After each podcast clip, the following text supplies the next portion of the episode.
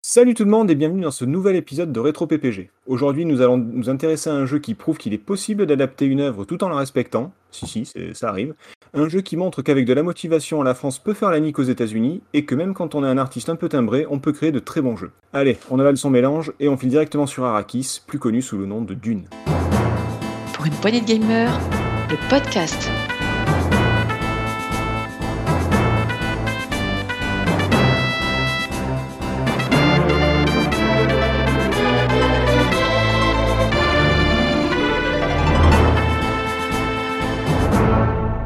Aujourd'hui, autour de la table pour en parler avec moi, il était tout désigné pour ce podcast puisqu'il est le maître d'armes de la maison PPG, le second essentiel, le héros caché de toute cette aventure. Salut à toi Duncan Nico. Bonsoir, enfin bonjour à tous. Lui aussi, il était tout désigné pour ce podcast, puisque grâce à ses dons de computation, il est capable de relier toutes les connaissances accumulées dans la presse écrite depuis plus de 40 ans, notre grand mentat à nous. Salut à toi, tu Marc. Salut à vous tu l'as bossé, tu l'as bossé ton intro là. Ouais, c'est pas mal, hein Alors vous avez vu, j'ai évité les jeux de mots graveleux et tout ça, parce que je me suis dit, on, va faire un peu plus épique. Je, sais que Marc est adepte des, des plages nudistes et qu'on l'appelle le verre des sables, notamment. Et, euh, et j'ai préféré, j'ai préféré éviter, tu vois. Je me suis dit, tout le monde va écouter, ça craint, quoi, tu vois. Passons, passons.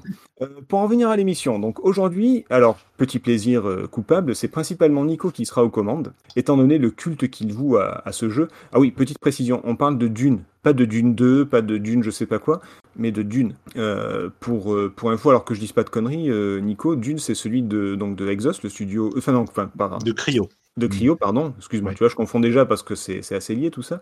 Euh, donc le, le studio français mélange de d'aventure, de stratégie, euh, pas le pas le Dune 2 qui a posé De les bases du de, voilà, de, qui a posé, posé les bases de, de tout ce qui est stratégie temps réel, etc. C'est pas celui-là.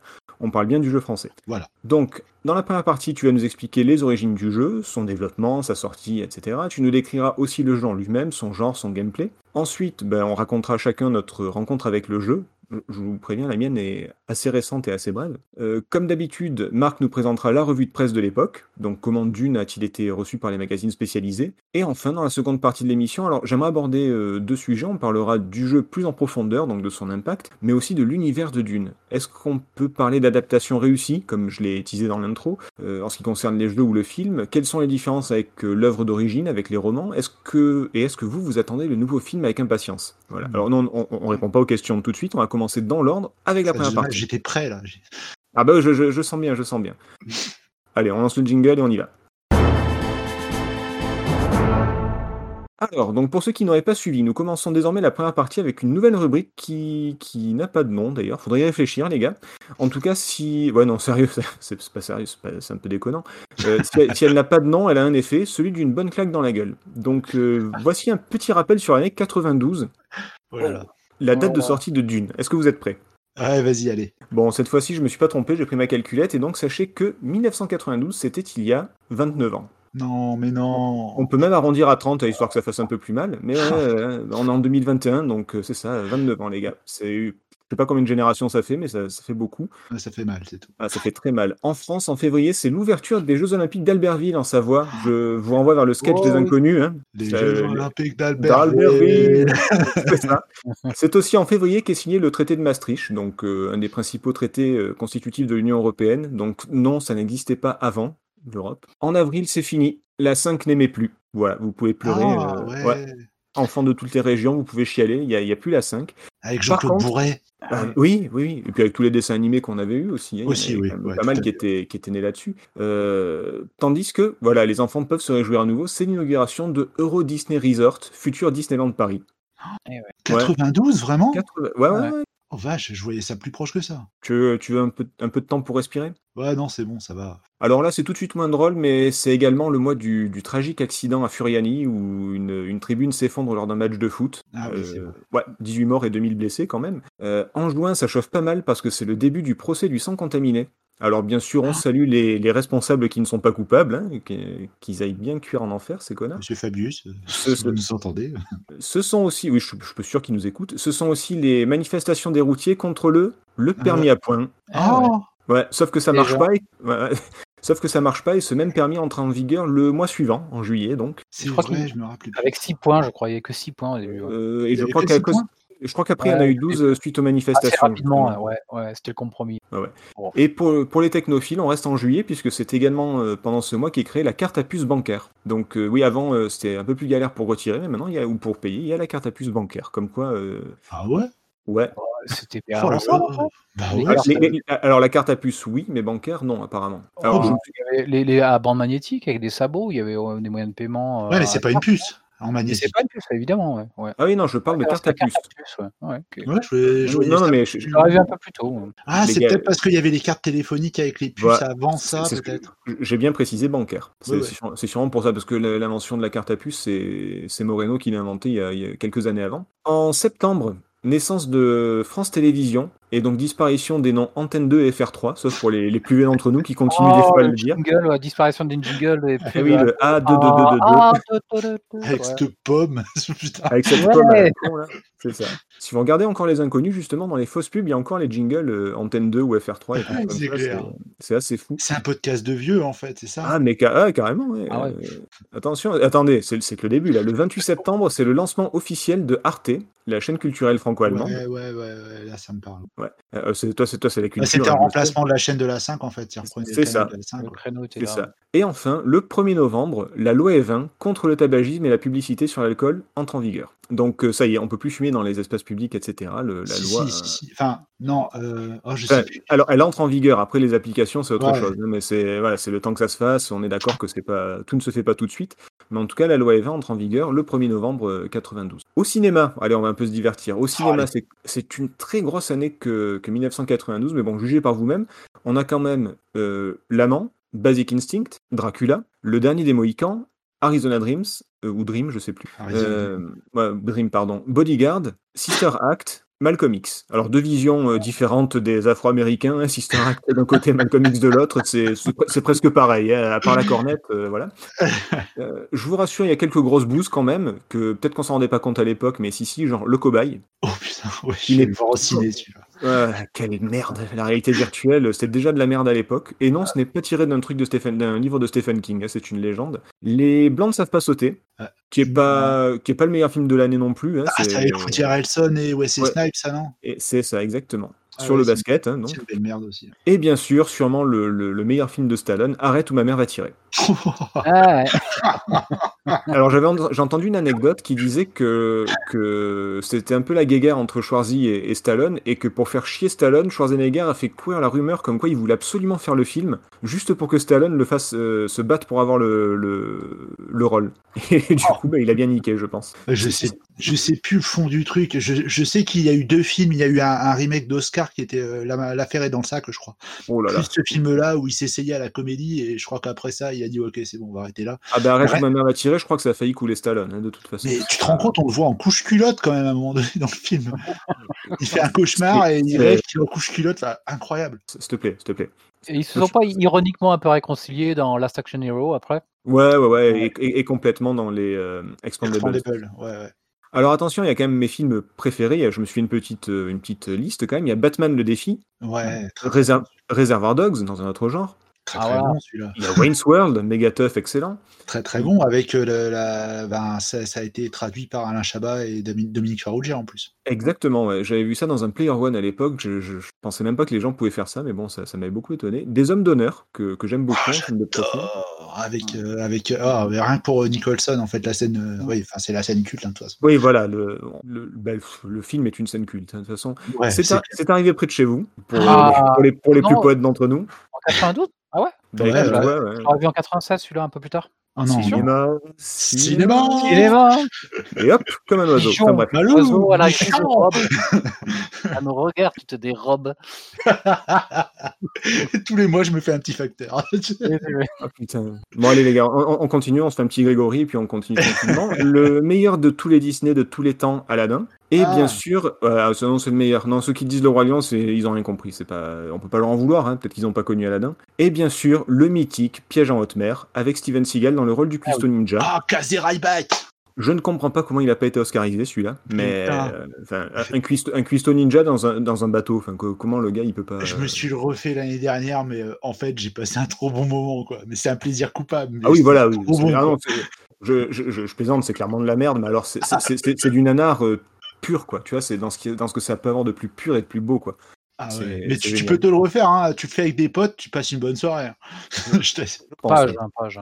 Alors, en musique, on continue. Alors, Allez. cette fois-ci, je vous rassure, donc la- la- le podcast précédent, je vous parlais de Félicien, on n'en est pas là, mais quand même, c'est le grand n'importe quoi. C'est, selon votre point de vue, c'est la caverne aux merveilles ou la boutique des horreurs, à voir. Allez, vas-y. Alors, en France, on avait Le Chat de Très bien. on a, ce ce qui est pas trop mal, hein, Le Bac G de Michel Sardou, Oh, on, avait Parce qu'on est jeune de Benny B. Ah, ouais. Oh, Oh, je vous sens moqueur. oh. Eh, eh, vous moquez pas de Benny B, hein, je les aimais beaucoup. Je les aimais beaucoup. Je, je sais pas pourquoi, mais je les aimais non, beaucoup. Benny ok B, c'était le chanteur. Et, Et le, le- le- le mec qui faisait le mix, c'était dédiqué. et qui l'accompagne? Dédiqué. Voilà. Ou encore, comment l'oublier, Dur dur d'être bébé. Oh mon dieu. Ouais, de Jordi, qu'on embrasse, hein, qui nous écoute sûrement pas, je sais pas ce qu'il Euh, est devenu, bisous. mais, mais bisous. hein, Il a pas fait des téléréalités, un truc comme ça. genre, Ouais, il a fait la ferme célébrité ou je sais pas quoi. Ouais, euh. c'est ça, oui. ouais, ouais. Bon, en tout cas, tu passes à la maison quand tu veux, Jordi, il n'y a pas de, y a pas de souci. Parce si qu'il s'appelle vraiment Jordi, je pense, aussi. en plus. Ouais, Pardon je crois, ouais. Si ça trouve, il nous écoute, hein, t'en sais rien. Euh, ce serait marrant. Ce- serait c'est un gros gamer et tout, le gars, ce serait génial. Mais on sait pas. Euh, à l'international, on a aussi du lourd quand même avec, euh, avec quoi? Avec, est-ce, que Michael vous vous souvenez, Jackson, non?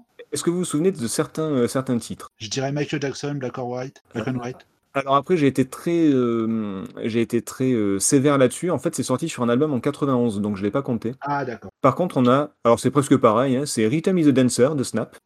On Ah a ouais. Tears, ouais, ouais, ouais, c'est si si. Tears in Heaven de Eric Clapton. Clapton, ouais. Ouais. Smells Like Teen Spirit Ah, voilà, c'est sur ça. que- de, de Metallica, bien sûr. Metallica, ça va sans dire. hein. C'est bien connu. De Nirvana, bien sûr. Arrêtez de dire des conneries. Et Under the Bridge. Ah, Vous savez, c'est quand les Red Hot, ils Chili faisaient- Peppers. Des quand Red ils, Hot. quand ils faisaient de la musique. hein, donc c'était il y a très très longtemps. elle est bien, elle est bien celle-là. Oui, je suis d'accord. Et, et, et bien sûr, mes deux préférés, euh, les Guns N' Roses avec November Rain, Mm. qui est une, Ah, de, une, ah, une de mes favorites, vraiment. Et, et, l'inoubliable Jump de Chris Cross. Ah oui. C'est pas eux Eh qui portaient leurs fringues à l'envers. Jump, jump. Ouais, si, si. mais Si, ils avaient les rappelle. putes à l'envers et tout, c'était ridicule. Et, Ça avait la pêche, hein, c'était péchu, ça, c'était sympa. il le faisait volontairement en plus, les cons. Donc, Ouais. Oui, mais blague, blague à part, moi je l'aime bien. Quand je l'écoute, je suis, je suis tout seul Ouais, comme un con. et Jump, jump, euh, comme tout le monde, enfin comme tous les vieux, je pense d'ailleurs. Mais alors attention, au niveau musique, 92, ça sonne surtout le début de la fin pour la chanson française parce que c'est l'année de naissance d'artistes. Alors je mets des guillemets, des Ah, loin parenthèses. quand même. T'es vraiment un pervers en fait. des- je, je- je mets des guillemets, des parenthèses et des pincettes quand je dis artistes, puisque ce sont des, des artistes tels que Sneezy, Us l'Enfoiré, VG Dream ou encore Camélia Jordana. On les Alors, appelle je, je connais les, qu'un sur les quatre. Et en fait, Ouais. ouais, c'est là où on prend une claque, en fait. C'est ah bon. euh, les, les quatre, euh, les quatre cavaliers de l'apocamerde. quoi. C'est vraiment. euh, Je connais euh, Camélia Jordana, mais alors les trois autres, ça me dit absolument rien. bah, les trois premiers violent régulièrement l'esprit du rap et euh, la dernière euh, est, tout, est tout à fait digne de, de, de mon non-intérêt. Voilà. Mais le viol sale ou. Enfin, c'est quoi Ah bah quand tu t'appelais Us l'enfoiré, ouais. Tu... Ouais, c'est vrai, c'est pas. Ouais. Voilà. c'est pas. Oui, d'accord. On s'en on s'en- Euh, niveau jeux vidéo, alors les ordi sont à l'honneur avec des titres comme. Est-ce que vous avez des, des, des, des titres, des idées? Dune. Oh, bah, Merde, putain, il faut qu'on fasse un podcast dessus. Ce serait trop bien. Écoute. Oui, bon, Dune, ok, d'accord, mais est-ce que vous en avez d'autres? Ouais, je, je, je- il me semble que Shadow of the Beast 3 est sorti en 92. euh, ah, Je suis pas allé chercher si loin, il y en- il y en a des beaucoup plus évidents. Il y a Wolfenstein 3D. Ah, bah oui, forcément, c'est l'avènement des PC, bah oui. Eh oui, eh oui, le précurseur de Doom, le jeu favori de, Doom. de Marc. Warcraft, euh, non, Et- pas Warcraft, pas encore. Il y a eu Indiana Jones et Fate of Atlantis. Ouais, ouais, tout à fait, ouais. Donc, Il y a eu. Oui, pardon. Non, vas-y, vas-y. Nigel Mansell, je crois, aussi en Formule 1. Il y a eu. ah, en plus, c'est que des jeux dont tu n'arrêtes pas de me parler, euh, Nico. Ouais, enfin, en tout cas, très Oui, souvent. Commander 2. Euh, il y a eu Flash, il, y a eu Flashback, Ouais, Alone in the Dark, ouais. Dark Seed Oui. Ah, et, et un jeu avec un hibou, une chouette. bah, Agony Ah, un, jeu, un show de psychnosis, psychnosis, non? C'est ouais, Agony c'est ça. Agonie de Ouais, Psygnosis, Agony. effectivement. Ah, j'ai- Tu vois, j'ai Agony, je le situais 91 plus. Alors, Dark Seed, je l'aurais donné en 93, c'est marrant. Bah, écoute, alors moi j'ai croisé plusieurs dates, peut-être que c'était pas au point, peut-être que ça dépend des régions aussi, peut-être que je me suis trompé, mais en tout cas je, je suis tombé là-dessus.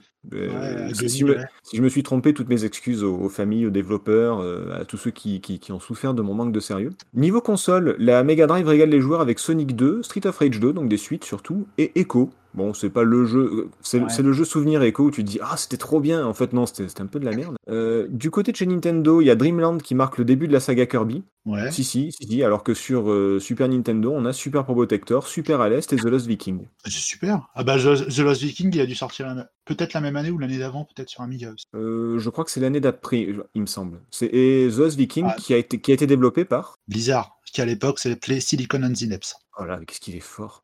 Et sans oublier, sans oublier Street Fighter 2. Et ouais.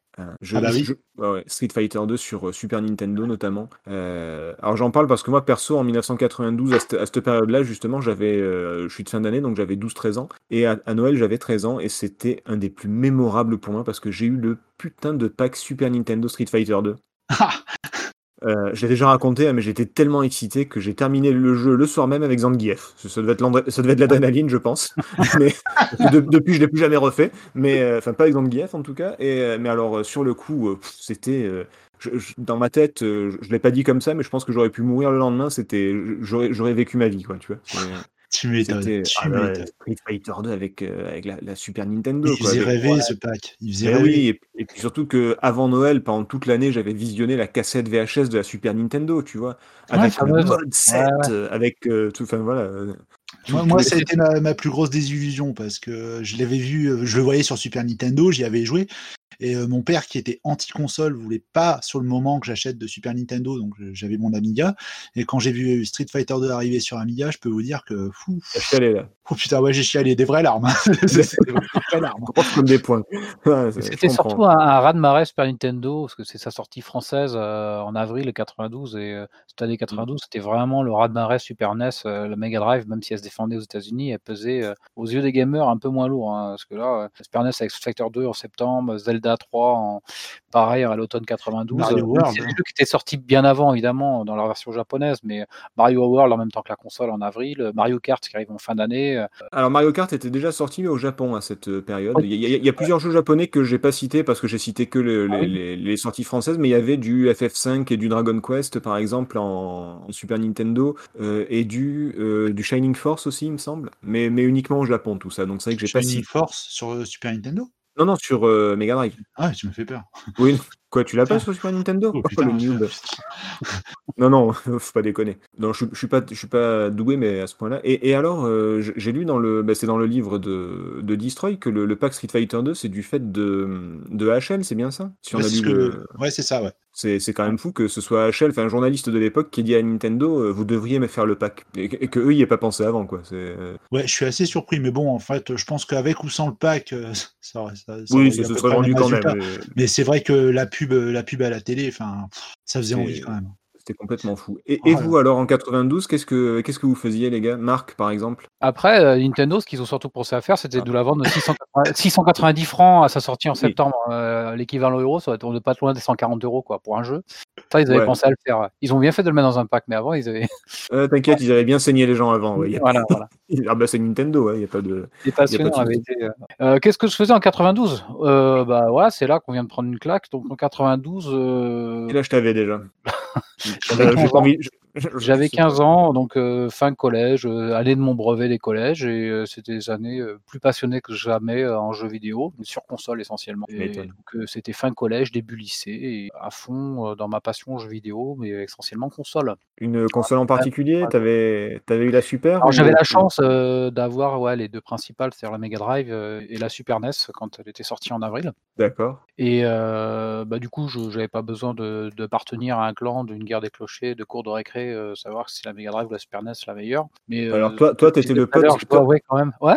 Toi, toi, t'étais le pote dont les parents avaient un peu de thunes et du coup, on pouvait aller chez toi pour jouer. Ça, c'est. euh, c'est- Alors, Alors- t'étais pas, t'étais- t'étais pas le fils du notaire qui avait la Neo Geo non plus, parce que voilà, il y a, il y a toujours au-dessus. Hein, Non, voilà. mais euh, mais t'avais de Non, la non, chance. vidéo, il a euh, fallu attendre euh, euh, l'année suivante, 93, que- qu'on trouve quelques cartouches euh, d'occasion euh, euh, quasiment accessibles. Ouais, je, je, vois le, je vois le genre. Mais bon, du coup, t'avais les deux. Du coup, et est-ce que t'as délaissé ta Mega Drive pour la Super Nintendo du coup? Et ouais, totalement.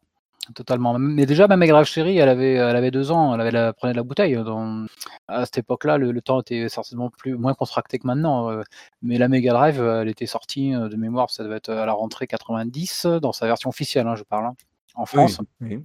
Et euh, je l'avais pu pas si longtemps après, j'ai dû l'avoir tout début 91. Donc en 92, ça, ça faisait un an et demi. Ça faisait un an et demi que qu'on jouait, à la Mega Drive, mais euh, bah, cette année 92, c'était une année Super NES, hein, indéniablement. et, euh, euh, le raz de marée Super NES, la Mega Drive était un peu délaissé, quoi. J'ai laissé. Parce que bon, évidemment, Street of Rage 2 était très sympa, le temps d'un moment. Sonic 2 était cool, aussi, aussi, mais enfin, ça, oui, ça à mes yeux moins que, que tout le reste. De Link to the Past, Mario World, il y avait, du C'est vrai que c'était la folie quand même. Et toi, Nico, du coup, qu'est-ce que tu faisais en 92 à, à, part pleurer sur ton Amiga Ouais, non, je pleurais c'est une façon de voir. Moi, 92, euh, bah, j'avais 15 ans, donc j'étais au lycée. Euh, c'était, je crois que je devais être en seconde de toute façon. Donc, euh, ouais, j'avais, j'avais l'Amiga, j'avais l'Atari ST. Mon père venait de s'acheter un, un PC, un 486. Waouh, le futur. Je jouais à Wing Commander, mais sans carte son. Il n'y avait pas de carte son, donc sans son. Mais déjà, je me disais, waouh, trop bien. Et euh, donc, ouais, je, je, je squattais les, les, parties des potes pour jouer à la Mega Drive ou, ou, à la Super NES, euh, qui était dans un magasin, une boutique qui était sur ma route en entrant du lycée. Donc, je fantasmais là-dessus, mais je passais quand même de bons moments sur mon Amiga. Et je commençais à économiser pour m'acheter un 1200. D'accord. Un, un, jeu en particulier sur Amiga à cette époque-là ou pas, pas spécialement Il y avait un peu de tout? Tu sais, euh, comme j'ai acheté mes, mes, mes, jeux en version originale piratée, euh, il y avait l'embarras du choix, j'ai envie de te dire. Des, des, des, vrais, des vraies disquettes originales de piratage, attention. Mais, mais, il est clair que ouais, j'ai passé pas mal de temps, euh, toujours en fait, sur tout ce qui est, euh, tout ce qui est SimCity, sur lequel je passais beaucoup de temps, sur le Lemmings, qui était, qui était des, des jeux ah bah oui. anciens. Euh, Crazy Cars 3 aussi, que j'aimais beaucoup, de Titus, auquel je, je jouais pas mal.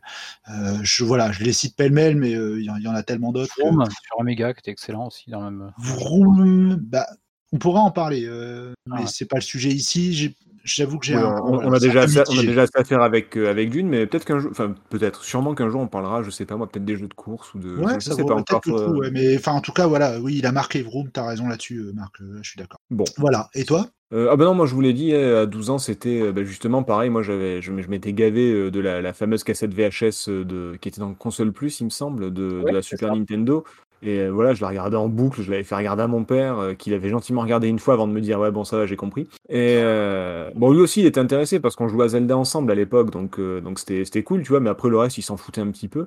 Euh, et, et c'est vrai que ouais, putain, cette Super Nintendo à Noël, mais euh, laisse tomber. Le, le, le reste de, de, ma famille et du monde euh, n'existait plus, quoi. C'était euh, complètement fou, quoi. Et, moi, il me semble que comme je pouvais pas avoir la Super NES, j'avais essayé de gruger en proposant à mon père d'acheter un Amiga CD32, qui était une console issue d'un ordi, mais bizarrement, il a pas mordu à l'hameçon. Je ouais, sais plus pas... si c'était cette année-là ou l'année d'après. Je... Pas si que ça, pas si que ça, les parents. 32 pour être né en 93. Ouais, ouais donc c'était le, Noël d'après. Ouais. Euh, N'allez pas trop loin dans le futur. On va revenir donc à, à, Dune et au sujet qui nous, qui nous intéresse. Et bah, bah, c'est Nico qui va nous faire donc le, la présentation, euh, les origines du jeu, la présentation du jeu, son arrivée, etc. Donc je te, bah, je te laisse faire. Bah écoutez, c'est vachement gentil. ok. Donc, moi, ça me fait des vacances. Donc vas-y. ok, d'accord. Donc, euh, bah, on va commencer avec l'histoire du jeu, euh, en tout cas sa conception. Alors, après, on reviendra, comme tu as expliqué tout à l'heure dans le plan. Donc, le, le, le projet d'idée, enfin, en tout cas d'adaptation de, de, Dune en jeu vidéo, ça remonte à 88. En fait, à l'époque, Martin Alper, hein, qui était le, celui qui avait créé Mastertronic. Je sais pas si ça vous parle comme société. Pas tout jeune ça non plus. Hein. Non, c'est pas tout jeune. Non, c'est une société qui en fait avait fusionné avec Virgin Interactive à l'époque où il s'intéressait énormément pour euh, pour faire des jeux. Et euh, en fait, Martin Alper était... à l'époque où il y avait Virgin. Hein, pour, à l'époque les... où il y avait Virgin, ouais. Pour les plus jeunes. Hein. Donc euh, ouais, donc en fait, Martin Alper lui était était réellement fasciné par ce jeu-là et donc il avait tenté à plusieurs reprises de racheter les droits du roman pour pouvoir l'adapter. Le truc, c'est que à cette époque-là, alors vous vous souvenez tous du film de, de David Lynch, je pense? Ah, quand même. Euh, oui. Ouais. Donc en fait, ce film-là était produit par Dino De Laurentiis et c'était lui qui avait les droits euh, ben, du coup du livre hein, pour l'adaptation euh, au cinéma forcément. Et donc euh, comme Dino De Laurentiis était décédé, sa boîte avait fait fa... non sa boîte oui sa boîte sa boîte était décédée. C'est Frank Herbert qui était décédé. Excusez-moi, l'écrivain du livre. Désolé. Donc sa boîte a fait faillite et l'écrivain était décédé. Okay, l'écrivain était décédé. Donc du coup on savait pas trop qui avait les droits et finalement c'était Universal qui les avait récupérés et donc Martin Alper a réussi à récupérer les droits pour une adaptation en jeu vidéo. Euh, ça tombait bien, euh, puisque de l'autre côté de l'Atlantique, euh, en fait, Virgin Interactive, qui avait un pôle qui était aussi installé sur Paris, s'était rapproché un petit peu de Cryo Interactive, la, nouvelle entité en fait de Philippe Ulrich, qui avait sorti comme jeu notamment Extase, Je pense pas qu'on en ait parlé encore dans ce podcast-là. Euh, non. Oh, bah, il y avait quand même euh, un ou deux petits jeux avant, non, de, de lui qui étaient connus. euh Ouais, mais pas sous le label Cryo en fait. Euh, D'accord, d'accord. Je suppose que vous en connaissez tous. Enfin, sous le label Exos ou Air Informatique. Voilà, il y avait quoi Il y avait, il y avait L'Arche du Captain Blood, Cap- du Captain Blood, par Ouais. exemple, qui est peut-être le, le plus connu de- des jeux de, de Ulrich. Ouais, il y a ça, il y a Culte aussi, qui est, qui est, qui est pas mal connu, qui est culte. Excusez-moi, désolé, pardon, je sors. Purple Saturn Day aussi, euh, qui dans en fait euh, une des phases de Purple Saturn Day avait été repris pour le concept du jeu Extase notamment. Euh, voilà, c'est pour les jeux les plus connus. Donc en tout cas. Euh, juste pour re- remettre dans le contexte, à cette époque-là, Philippe Ulrich euh, et son équipe avaient quitté, euh, enfin pas quitté Exos, mais Exos était en difficulté, euh, Air Informatique était en difficulté, donc du coup, ils avaient décidé de, de prendre leur envol en créant la société Cryo Interactive. Et donc, par l'intermédiaire de quelqu'un qui s'appelait Jean-Martial Lefranc, qui était directeur de Virgin Loisirs et donc qui était basé en France, forcément, il y a eu un rapprochement entre Cryo et Virgin. Et ça tombait vachement bien. Puisque, bah oui, parce que du coup, euh, de par leur rapprochement, euh, comment dire, Jean-Martial Lefranc organise un rendez-vous entre Cryo et Virgin US, hein, euh, directement, comment dire, directement aux États-Unis. Et donc c'est Rémi Herbulot, qui est membre de l'équipe de Cryo, qui va se rendre là-bas. Et bah, du coup, Virgin propose directement à Cryo d'adapter Dune en jeu vidéo. Donc forcément pour quelqu'un comme Ulrich, hein, qui, est, qui est quand même, euh, qui est quand même, on va dire un artiste, euh, forcément. Un- Juste pour planter le décor, euh, voilà Philippe Ulrich qui est, qui est donc créateur de jeux, mais comme tu dis, c'est aussi un artiste, c'est un mec qui a quand même une, une vision particulière du, du jeu, voire même de la vie, parce que c'est c'est le Ah gars oui. qui organise des, des conférences de presse euh, où, Ah. il, in- il invente de toutes pièces des trucs, genre il invente une, c'était quoi, c'était pour, euh, c'était pour, euh, Pour l'arche du Captain Blood, je crois, il avait voilà. créé une marionnette avec une invasion. Enfin, ils avaient fait tout un, toute une mise en scène lors de la présentation. Et, Pareil, pareil pour Exos, il, crée, il fait des conférences où il dit que c'est une déesse endormie, il y a des sacrifices, il y a des non, machins. enfin, bref. Pour, pardon, pardon. Ouais. Excuse-moi. Mais, mais, Mais- du coup, voilà, le, le gars a quand même une. Le, le gars est habité, quoi. Il a, il a une vision, il a quelque chose, il a, il a plein d'idées dans la tête qui sont parfois un peu particulières. Ah oui, oui, non, mais tout Un- à fait. artiste, Puis, quoi, bon, un on- voilà, on pourra remonter sur tout le passif de Philippe Ulrich, mais je pense qu'on n'aurait pas assez d'un podcast pour y revenir. Non, non. Euh, mais bon, toujours est-il qu'effectivement, puis on avait des jeux qui justement avaient une ambiance qui leur était vraiment très, enfin c'était vraiment propre. Je veux dire, il y avait une vraie direction artistique euh, dans les jeux qui étaient euh, qui étaient dirigés par Philippe Ulrich. Hein. Tu regardes l'argile Captain Blood ou voilà, comme on disait Cult ou encore Purple Saturn Day, on, on a quand même quelque chose euh, d'assez différent par rapport aux productions qu'on voyait quand même à l'époque. Donc forcément, le choix pour Virgin et même pour n'importe qui, enfin c'était vraiment logique de prendre une équipe comme Cryo pour travailler sur un univers aussi dense et aussi riche que Dune. Et Ouais, ouais. c'est rigolo de voir que on a quand même eu quelqu'un comme David Lynch qui s'était attaqué au projet pour l'adapter en film et qui est aussi quelqu'un de très habité. Et, Un artiste, euh, ouais, aussi, ouais. voilà, donc euh, et- mais ça va avoir son importance en fait sur la suite, euh, sur la suite des événements, parce que en fait, comment dire ça? Euh, Disons que Philippe Ulrich aime beaucoup diriger ses équipes, il aime bien avoir une liberté totale de création. Sauf que forcément Virgin, bah voilà, c'est une entreprise à l'américaine et euh, bon, ils vont pas lâcher, euh, ils vont pas lâcher une équipe comme ça avec une adaptation comme celle-là parce que ça touche quand même près de, je crois qu'il y avait près de 4 à 5 millions de fans hein, de, de Dune aux États-Unis. Ouais, quand même. Donc c'était, il fallait, voilà, il fallait quand même, euh, il fallait quand même pas, pas se louper là-dessus. Donc euh, quand en août 90, en fait, Jean-Martial Lefranc va appeler Cryo pour leur dire que bah ça y est, c'est bon, ils ont concrètement, ils ont vraiment les droits parce qu'en fait, pendant le moment où ils ont décidé que Cryo ferait l'adaptation, ils étaient encore en cours de négociation. Et le problème, c'est que euh, bah, ils vont leur mettre un- une sorte de pas de tuteur, mais une sorte de producteur euh, comme on les voit aujourd'hui, qui s'appelle David Oui, Bishop, qui Ils vont, va leur mettre un suivre- gars- un- ils vont leur mettre un gars sur le dos en permanence. Quoi. ah oui, oui, oui, oui, complètement, ouais, voilà. Et bon, c'est voilà, Ul- Ulrich va mettre de l'eau dans son vin, euh, mais la situation va rapidement devenir compliquée parce que Enfin, forcément David Bishop va avoir son mot à dire sur la suite du projet. Soit, que- il, euh, soit il avait soit il avait pas beaucoup d'eau, soit il avait beaucoup trop de vin, mais enfin c'était pas ça, ça s'est calmé, mais vraiment temporairement quoi. Ouais, c'est ça, voilà. Ulrich a eu beau prendre, enfin, si tu veux, du, du recul par rapport à la situation et préparer ses équipes à plusieurs idées de projet. euh, forcément, c'est quelque chose qu'il n'entendait pas de cette oreille. Donc, ça va être, ça va compliquer la suite. Donc, euh, voilà. Donc, je disais, oui, justement, il avait mis en place plusieurs projets hein, qui pouvaient être développés par Cryo. Et euh, il va rencontrer Martin Alper pour justement lui présenter un petit peu ce qu'ils avaient en tête. Et là, coup de tonnerre, Martin Alper va refuser l'ensemble des projets de, Philippe Ulrich. Euh, le seul projet finalement qui sera ressorti, c'est euh, le projet KGB, le jeu KGB. ouais, qui vient, d'un pur hasard, c'est un jeu qui était basé sur les services secrets russes. C'était très sympa. Hein, ah bon Ouais. oui, oui, ouais, désolé, mais c'était pas, c'était pas un space opéra qui, non, ok, d'accord. Ouais, non, c'était pas un space opéra, mais bizarre. voilà, en fait, c'est Ulrich qui a eu juste idée lors d'une rencontre avec Alper où il y avait un petit badge, les espèces de badges qu'on avait à l'époque, tout rond, c'est marqué KGB dessus. Euh, et donc euh, voilà, l'idée est partie de là. C'est pas le sujet, mais c'était juste pour préciser que voilà, il y avait déjà un contexte vis-à-vis -vis de Virgin qui prenait déjà plus ou moins la main sur les directions des différents projets de Cryo. Et ça, en, fait, c'est le gars de Virgin qui s'est dit Oh putain, il y en a un qui vient me péter les couilles, faut que je trouve une, faut, faut, faut que je fasse une diversion avec n'importe quoi. Il a un pins KGB. Oh putain, si vous faisiez un jeu sur le KGB, non Ce serait bien ça, non? C'est.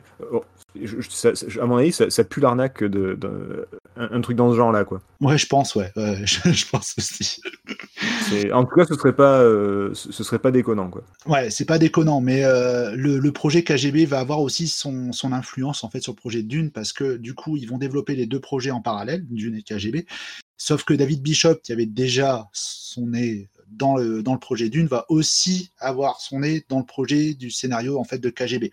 Donc il remet tout en cause tout le temps et la situation devient réellement compliquée.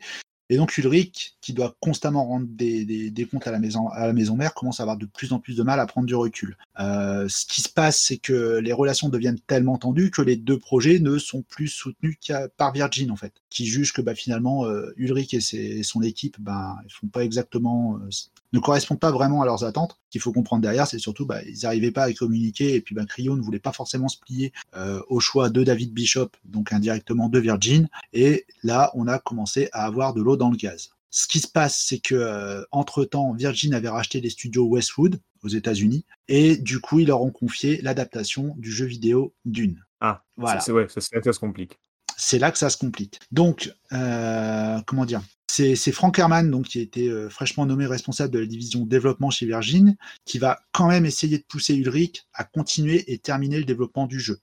Euh, il gère avec Jean-Martial Lefranc le paiement de l'équipe pour soutenir les deux projets. Et bon, c'est assez amusant parce que quand on sait que Martin Alper ne veut plus de Cryo et qu'il pense l'équipe limogée, mais bon, au moins le développement pendant ce temps-là continue. En fait, il est payé en sous-marin, quoi. C'est ça, il est payé en sous-marin. En fait, Virgin n'est pas du tout au courant que, que il continue de financer. Voilà. Et ça, je trouve ça assez amusant. Et en 91. À mon avis, mais oui, oui. Ah oui, bah oui. 91, nouvelle catastrophe. Donc, euh, Virgin vend l'ensemble de ses activités à Sega et nomme Christian Brechto à la tête de la nouvelle entité. Donc il va pas falloir longtemps à Brechto pour s'apercevoir qu'Ulrich travaille clandestinement, et il somme forcément Ulrich de rendre des comptes dans l'histoire. Donc euh, Ulrich va présenter Dune en l'état, tel qu'il était euh, en cours de développement en 91, et arrive à sauver le, jeu de justesse. Donc Virgin finit par se raviser euh, sur les conseils de Brechto, et, mais pose un ultimatum en fait à Cryo de présenter un jeu un petit peu plus abouti dans quelques semaines, sans quoi il dissoudrait directement Cryo et, le projet tomberait aux oubliettes. Donc avec ça est accompagné un limogeage d'Ulrich, quelle que soit l'issue du projet. C'est-à-dire que d'une, ouais. euh, aille au bout ou pas, Ulrich, c'est Ulrich et Virgin, c'est le divorce. Ouais, bah, tu m'étonnes. Ouais, bah, tu m'étonnes.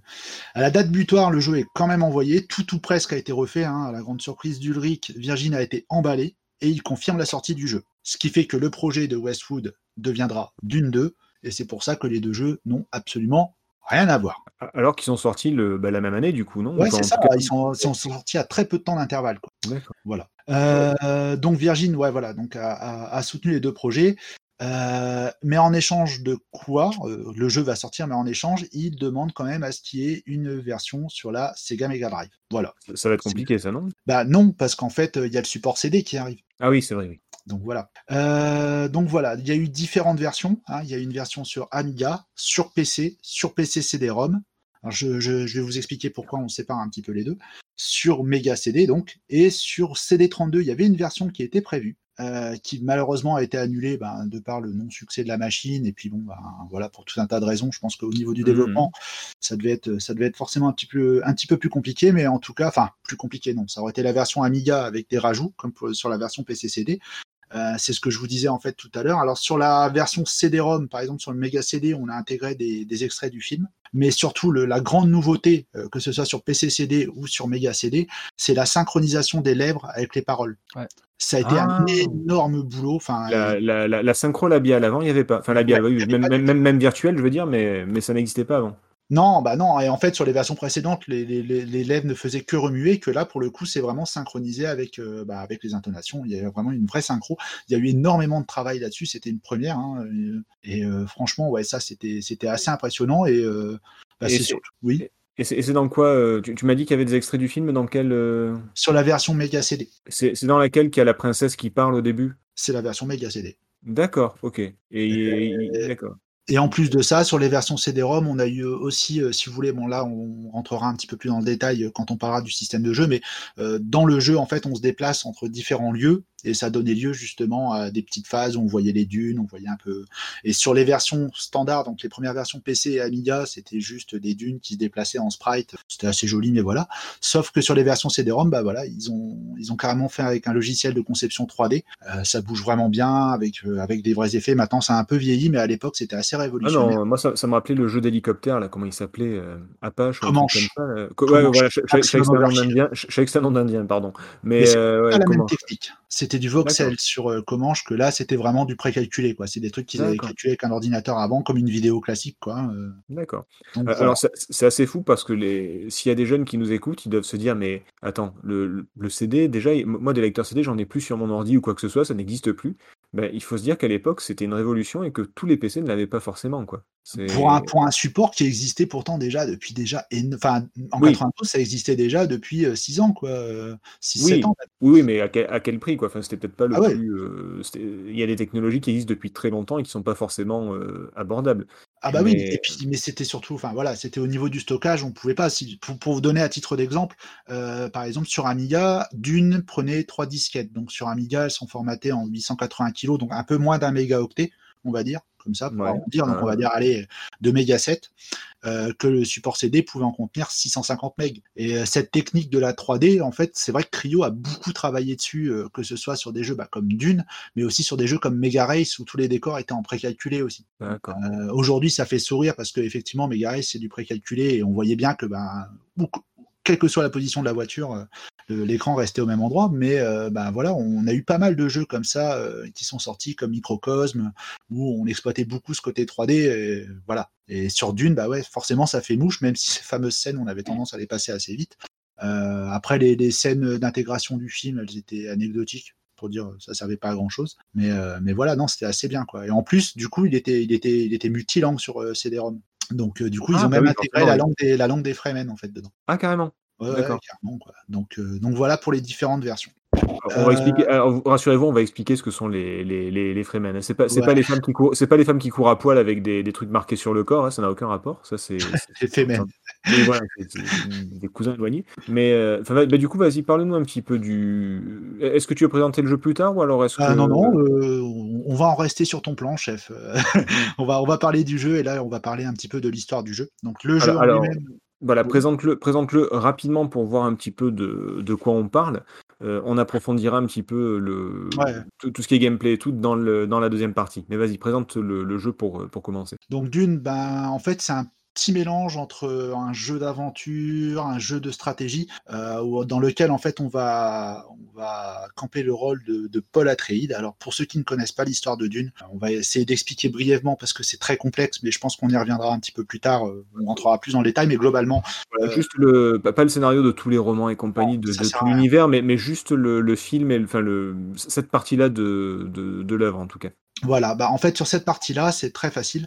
Euh, en fait, on est dans un monde qui se situe loin dans le futur, euh, dans les années 10 000, euh, 10 400, je crois, quelque chose, où en fait l'univers est géré par l'empereur Padishah Shaddam IV et par plusieurs maisons qui dirigent chacune une des planètes. Parmi ces planètes, il y en a une qui est particulière, qui s'appelle Dune, où on récolte une substance qui s'appelle l'épice. Il n'y a que sur cette planète qu'on peut en récupérer. Et la famille, euh, la famille Atreides, en fait, va arriver de sa planète Caladan pour prendre possession de la planète Dune à la place de la famille qui était déjà en place, qui était les Harkonnen. Pour et faire ça, et, et- et ça va pas plaire aux Harkonnen, forcément. et ça va pas plaire aux Harkonnen qui vont qui vont faire euh, qui vont faire toutes les misères du monde euh, à la famille Atreides, qui vont reprendre pendant un moment la main sur la famille et euh, forcément Paul euh, qui va être destitué de, de- de- du palais de son père qui va entre temps va être va être assassiné va rencontrer le peuple local de Dune qui s'appelle les Fremen Et il va tellement bien s'intégrer qu'il va devenir leader de, de, cette tribu et il va lutter contre les Harkonnen et l'empereur Padishah Shaddam IV voilà, je n'en dirai ah. pas plus, on rentrera dans le détail tout à l'heure là-dessus. Alors, juste pour préciser, alors si vous écoutez ce podcast sans savoir ce qu'est Dune, bah déjà, euh, bravo, c'est pas tout le monde qui ferait ça. Mais sinon, normalement, vous savez ce que c'est, mais il faut savoir que, que l'épice, alors ça s'écrit euh, bah, comme une épice, hein, comme, euh, comme, comme du piment ou je sais pas quoi, de, l'épice, quoi. Et en fait, c'est une substance qu'on ne trouve que sur Dune. le vrai nom de Dune de la planète, c'est Arrakis, je crois. C'est Arrakis, ouais, planète des sables, Dune. Voilà, et Dune parce que bah, parce qu'il n'y a que du sable, donc c'est pas très compliqué. Mais ouais, parce que l'empereur a quand même le, sens de la formule. Donc sur Arrakis, il n'y a que sur cette planète qu'on trouve euh, la fameuse épice, et cette épice, elle est très très importante parce qu'elle permet d'obtenir un niveau de conscience euh, supérieur notamment, et c'est ce qui permet les voyages, euh, les voyages, alors comment on pourrait dire, spatiaux, intersidéraux. ouais, alors en fait, il faut savoir que tous les voyages entre les planètes sont, sont dirigés par la guilde, et en fait, les pilotes de la guilde en fait prennent de l'épice et ça leur permet de tordre l'espace en fait pour ben, en fait un système de trou noir pour, pour pouvoir voyager, instantanément d'un système à l'autre et d'un endroit à l'autre. il n'y a pas que la guide en, gros, euh, hein. en, gros, considérer que l'épice c'est de c'est un pas de l'or, c'est même pas du platine, c'est encore au-dessus, c'était quelque chose de très très très rare dans l'univers, d'où la bataille pour euh, pour l'épice. Et pour autant, c'est du caca de verre des sables. Et pour il faut, faut, voilà, faut savoir que, l'épice, euh, dans la mythologie de Dune, il y, a beaucoup de choses qui ressortent de l'épice, notamment pour les révérends de mer. Mais euh, bon, voilà, encore une fois, je ne vais pas rentrer dans les détails. On, va, va pas rentrer dans les détails, mais c'était juste pour dire qu'en gros, il y a, une grosse baston entre les familles pour les ressources très très rares d'une planète. Exactement. À base, de caca de verre des sables. À base de caca de verre des sables. Ouais. Tu vois, euh, quand tu vas te balader sur la plage et que tu vois les traces de verre, voilà, c'est un peu la même chose. Mais c'est comme les, c'est comme ce café là qui, qui coûte super cher et dont les, les grains sont, sont, récupérés dans du guano ou je sais pas quoi, enfin dans de la merde de, d'oiseaux, je crois, et ah ou, ou, de je sais plus quel animal d'ailleurs. Mais ouais, ouais, en fait, il y a euh, il y a un peuple qui fait bouffer, un peuple, à la base c'est un truc très très euh, tribal, ils font bouffer des, des, grains de café à des animaux pour récupérer les grains une fois qu'ils les ont chiés et en faire du café qui apparemment est très très bon. Ah bah, bah oui, j'ai pas mal à le croire, mais sache que dans le roman, euh, ils font du café à base d'épices. Hein. Ah ben voilà, on y revient. Ah, on y revient au café. Ah. Merde alors. Merde, c'est pas le livre. Peu, importe de quoi on parle, ça revient toujours au caca, quoi. C'est incroyable. c'est ce qui fait tourner le monde. Tu. Tout le monde croit que c'est le sexe ou l'argent, mais non, non, il y, a le caca, les gars. C'est bien que tu arrives à le niveau du podcast. Euh, oui, mais là, deux verres des sables. Oui, ah oui, non, ça n'a aucun rapport. C'est pas dégueulasse. Hein. C'est super important. Ça n'a rien à voir. Ah non, parce qu'on aurait pu parler de caca euh, comme ça, de façon, de façon euh, tu vois. Mais non, non, là, c'est de verre des sables. Rien à Il faut savoir que, juste, petite précision quand même, mais pareil, on y reviendra, les verres dans du, sur Dune font quand même 300-400 mètres de long. Ah oui, c'est un, verre. Ah oui, euh, comme il y a dans le une belle bête. Hein voilà, ça. un, un verre de sable, mais une belle bête. Alors, vu qu'on a prononcé à peu près 67 fois d'affilée le mot caca, on peut passer à la suite, je pense. Voilà.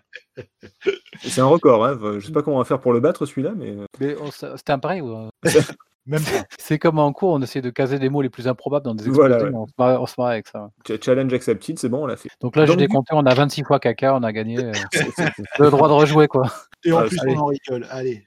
Du coup, euh, votre expérience perso, vous, euh, comment est-ce que vous avez découvert Dune? Alors, on va commencer à tout seigneur, tout honneur par Nico. Euh, comment tu as découvert Dune? Est-ce que c'était vraiment par hasard sur une disquette piratée? Est-ce que c'était, je sais pas, un magazine, une émission? non, non, non, Moi, la première fois que je l'ai vu, en fait, c'était sur un work in progress qui était sorti dans le magazine Joystick à l'époque. la, la, référence micro, ouais. Ouais, bah, j'étais abonné à Tilt et Joystick en fait à l'époque, et je sais qu'après Tilt en a fait, en a fait aussi. Mais euh, ouais, la première fois que j'avais vu ça, euh, j'avais vu euh, bah, justement les croquis de Sohorty, qui était un des, un des dessinateurs du jeu, et ouais, j'étais resté, j'étais resté scotché. Et du coup, bah ouais, un peu plus tard, j'ai récupéré la version, la version piratée sur Amiga. J'ai fini par acheter le jeu tellement le jeu était vraiment bien, et tellement j'y jouais. Je pense que c'est la version de génération, sur Génération 4 que tu l'as vu, parce que dans les previews, c'est sur celle-là que je suis tombé où effectivement il y a des, des artworks et des, des croquis de dessinateurs. Ah ouais C'était dans un ah, Non, parce que j'étais plus abonné à Génération 4 à cette époque-là. J'étais abonné qu'à Tilt et Joystick à l'époque. Mais, euh, mais ouais, non, non. Et donc, du coup, ouais, j'ai eu la version Amiga, j'ai fini par l'acheter parce que, parce que franchement, euh, quel claque, quoi. Tout simplement. Ouais, franchement, ouais. Je reviendrai après, hein. encore une fois, je veux pas me répéter, donc on, y reviendra tout à l'heure pourquoi, mais euh, ouais, non, non, si c'était que ce soit graphiquement, que ce soit pour l'ambiance sonore, sur lequel je suis plutôt assez, assez exigeant, et pour l'aventure que ça propose, ouais, franchement, ouais. Voilà pour moi. D'accord. Euh, Marc, toi, est-ce que qu'est-ce que tu as comme euh, c'est quoi ta rencontre avec Dune? Alors, rencontre avec Dune. Alors, ma vie avec Dune ou ma rencontre avec euh, Dune? Je, te laisse, euh, je, je te laisse libre de tes propos. Vas-y. Non. Euh, en fait, ça, a été assez intermittent ce truc-là. Euh, pourquoi? Dune Parce que moi, je suis, je l'ai mentionné, je suis était vraiment à l'époque un joueur console. Alors, j'aurais bien aimé euh, depuis l'époque du CPC jouer sur CPC, mais bon, moi, j'avais pas d'ordinateur, j'avais que des consoles, et si je réclamais un ordinateur, j'avais eu une console. Bon, mais tant pis. Donc, euh, l'univers PC, enfin, des micro-ordinateurs, c'est comme ça qu'on disait à l'époque. Cet univers-là m'était m'était étranger, sauf à travers certaines lectures des magazines déjà à l'époque, puisqu'ils étaient communs. Il y avait Joystick parlait aussi bien de console, euh, micro-ordinateur.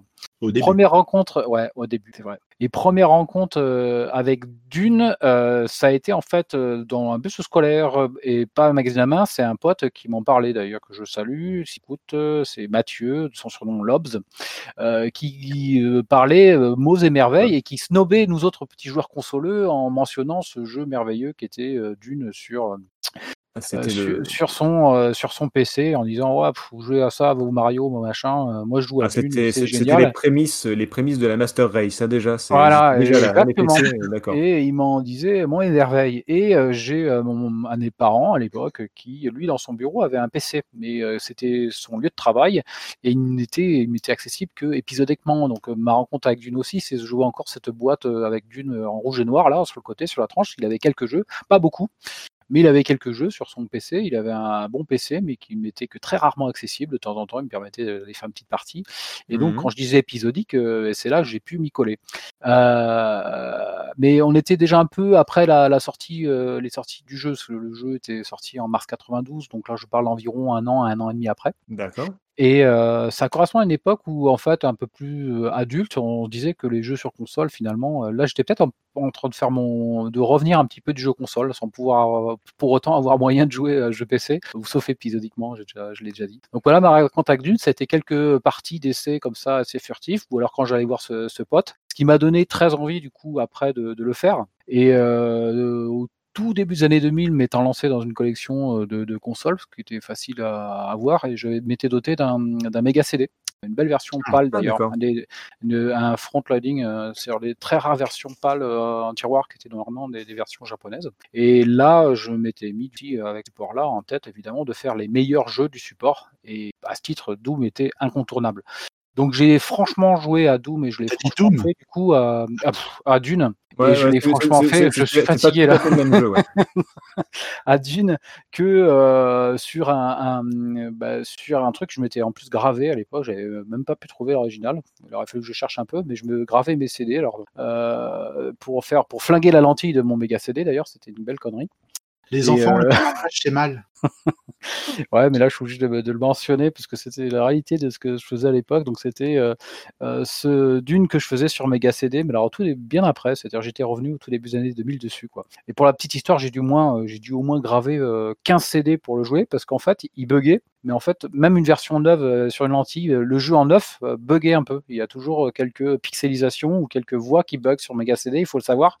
Et moi, je pensais que c'était dû à la mauvaise qualité de mon gravage. Donc, j'avais dû au moins passer une boîte entière de CD avant de, ben, de, de continuer à y jouer, d'admettre que de toute façon, j'allais jamais pouvoir le graver correctement. Et en fait, non, c'est le jeu qui a un petit peu bugué, mais très peu. Hein. C'est juste le Mais, jeu qui est euh, pourri, en fait. C'était le jeu qui a un peu mal foutu sur ce support. Donc voilà ma, ma rencontre et euh, voilà d'une comment je l'ai euh, comment je l'ai.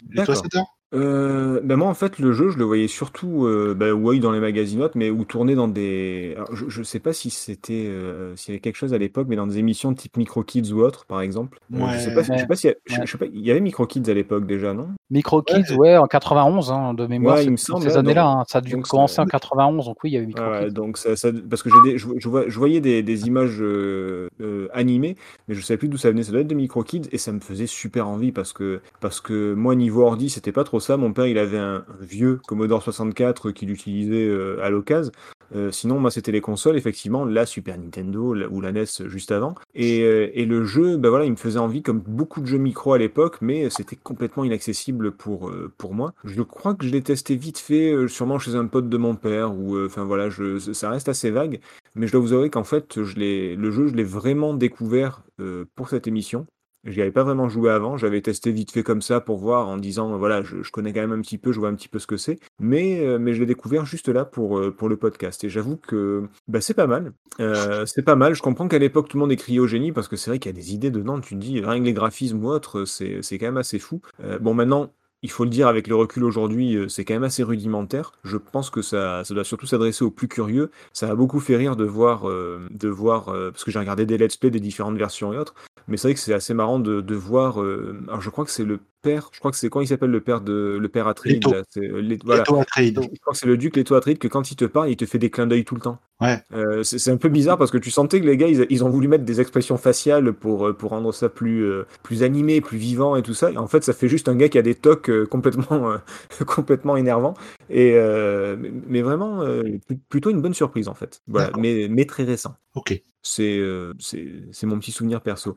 Et, et au niveau, euh, niveau professionnel, euh, Marc, qu'est-ce que ça a donné au niveau, niveau presse, justement? Qu'est-ce que, qu'est-ce que les tests ont donné? Est-ce que, Alors, en revue de qu'est-ce presse, que ça euh, racontait? Alors, en revue de presse sur ce jeu-là, quand alors quand je fais une revue de presse, je m'intéresse un petit peu à est-ce que le jeu était une bonne surprise ou est-ce qu'on l'a vu venir de loin? Heu, et ensuite, heu, comment il avait été reçu par par la presse à l'époque. Donc Mmh sur ce première sur cette première partie, est-ce qu'on l'a vu arriver de loin et est-ce qu'il était très, très, très attendu à à force de de répétitions médiatiques? Moi, je, je- je- Heu, juste en pronostic, je dirais oui, tu vois, parce que quand même, ouais, euh, Philippe ouais, la réponse est oui. Blood, Ça, hmm. ça, c'est marrant. La réponse est sûr, la réponse est oui, mais alors attention, c'est c'est oui, je Oui, vais mais je vais mettre un oui, mais voilà. Heu, très clairement, quand on quand on s'intéresse quand je m'intéresse à faire une revue de presse, heu, j'aime beaucoup voir aussi l'évolution des des avis comme avec Silent Hill, on le voyait comme, heu, génial et puis à un moment, on se disait: «Bah oui, non, oui, c'est juste un c'est juste un survival horror de plus» et puis du coup, Silent Hill n'était pas très attendu et donc mais là, ce ce ce Je, je- Dune, je vous invite à, je vous invite à écouter le podcast sur, sur Silent Hill d'ailleurs, Ouais, on peut oui, qui, était très qui cool. très bien, ouais et et donc heu, ce jeu-là, quand on s'intéresse à une revue de presse en mode preview, on on d'emblée, on on sort les numéros parce qu'il y avait comme maintenant il y a le les cubes, mais à l'époque, il y avait toujours des, heu, il y avait déjà pas mal de salons, heu, professionnels et des des gros, incontournables annuels, heu, notamment, celui de Chicago, le CES de Chicago ou Ah, le CTS, l'European Computer Game Show.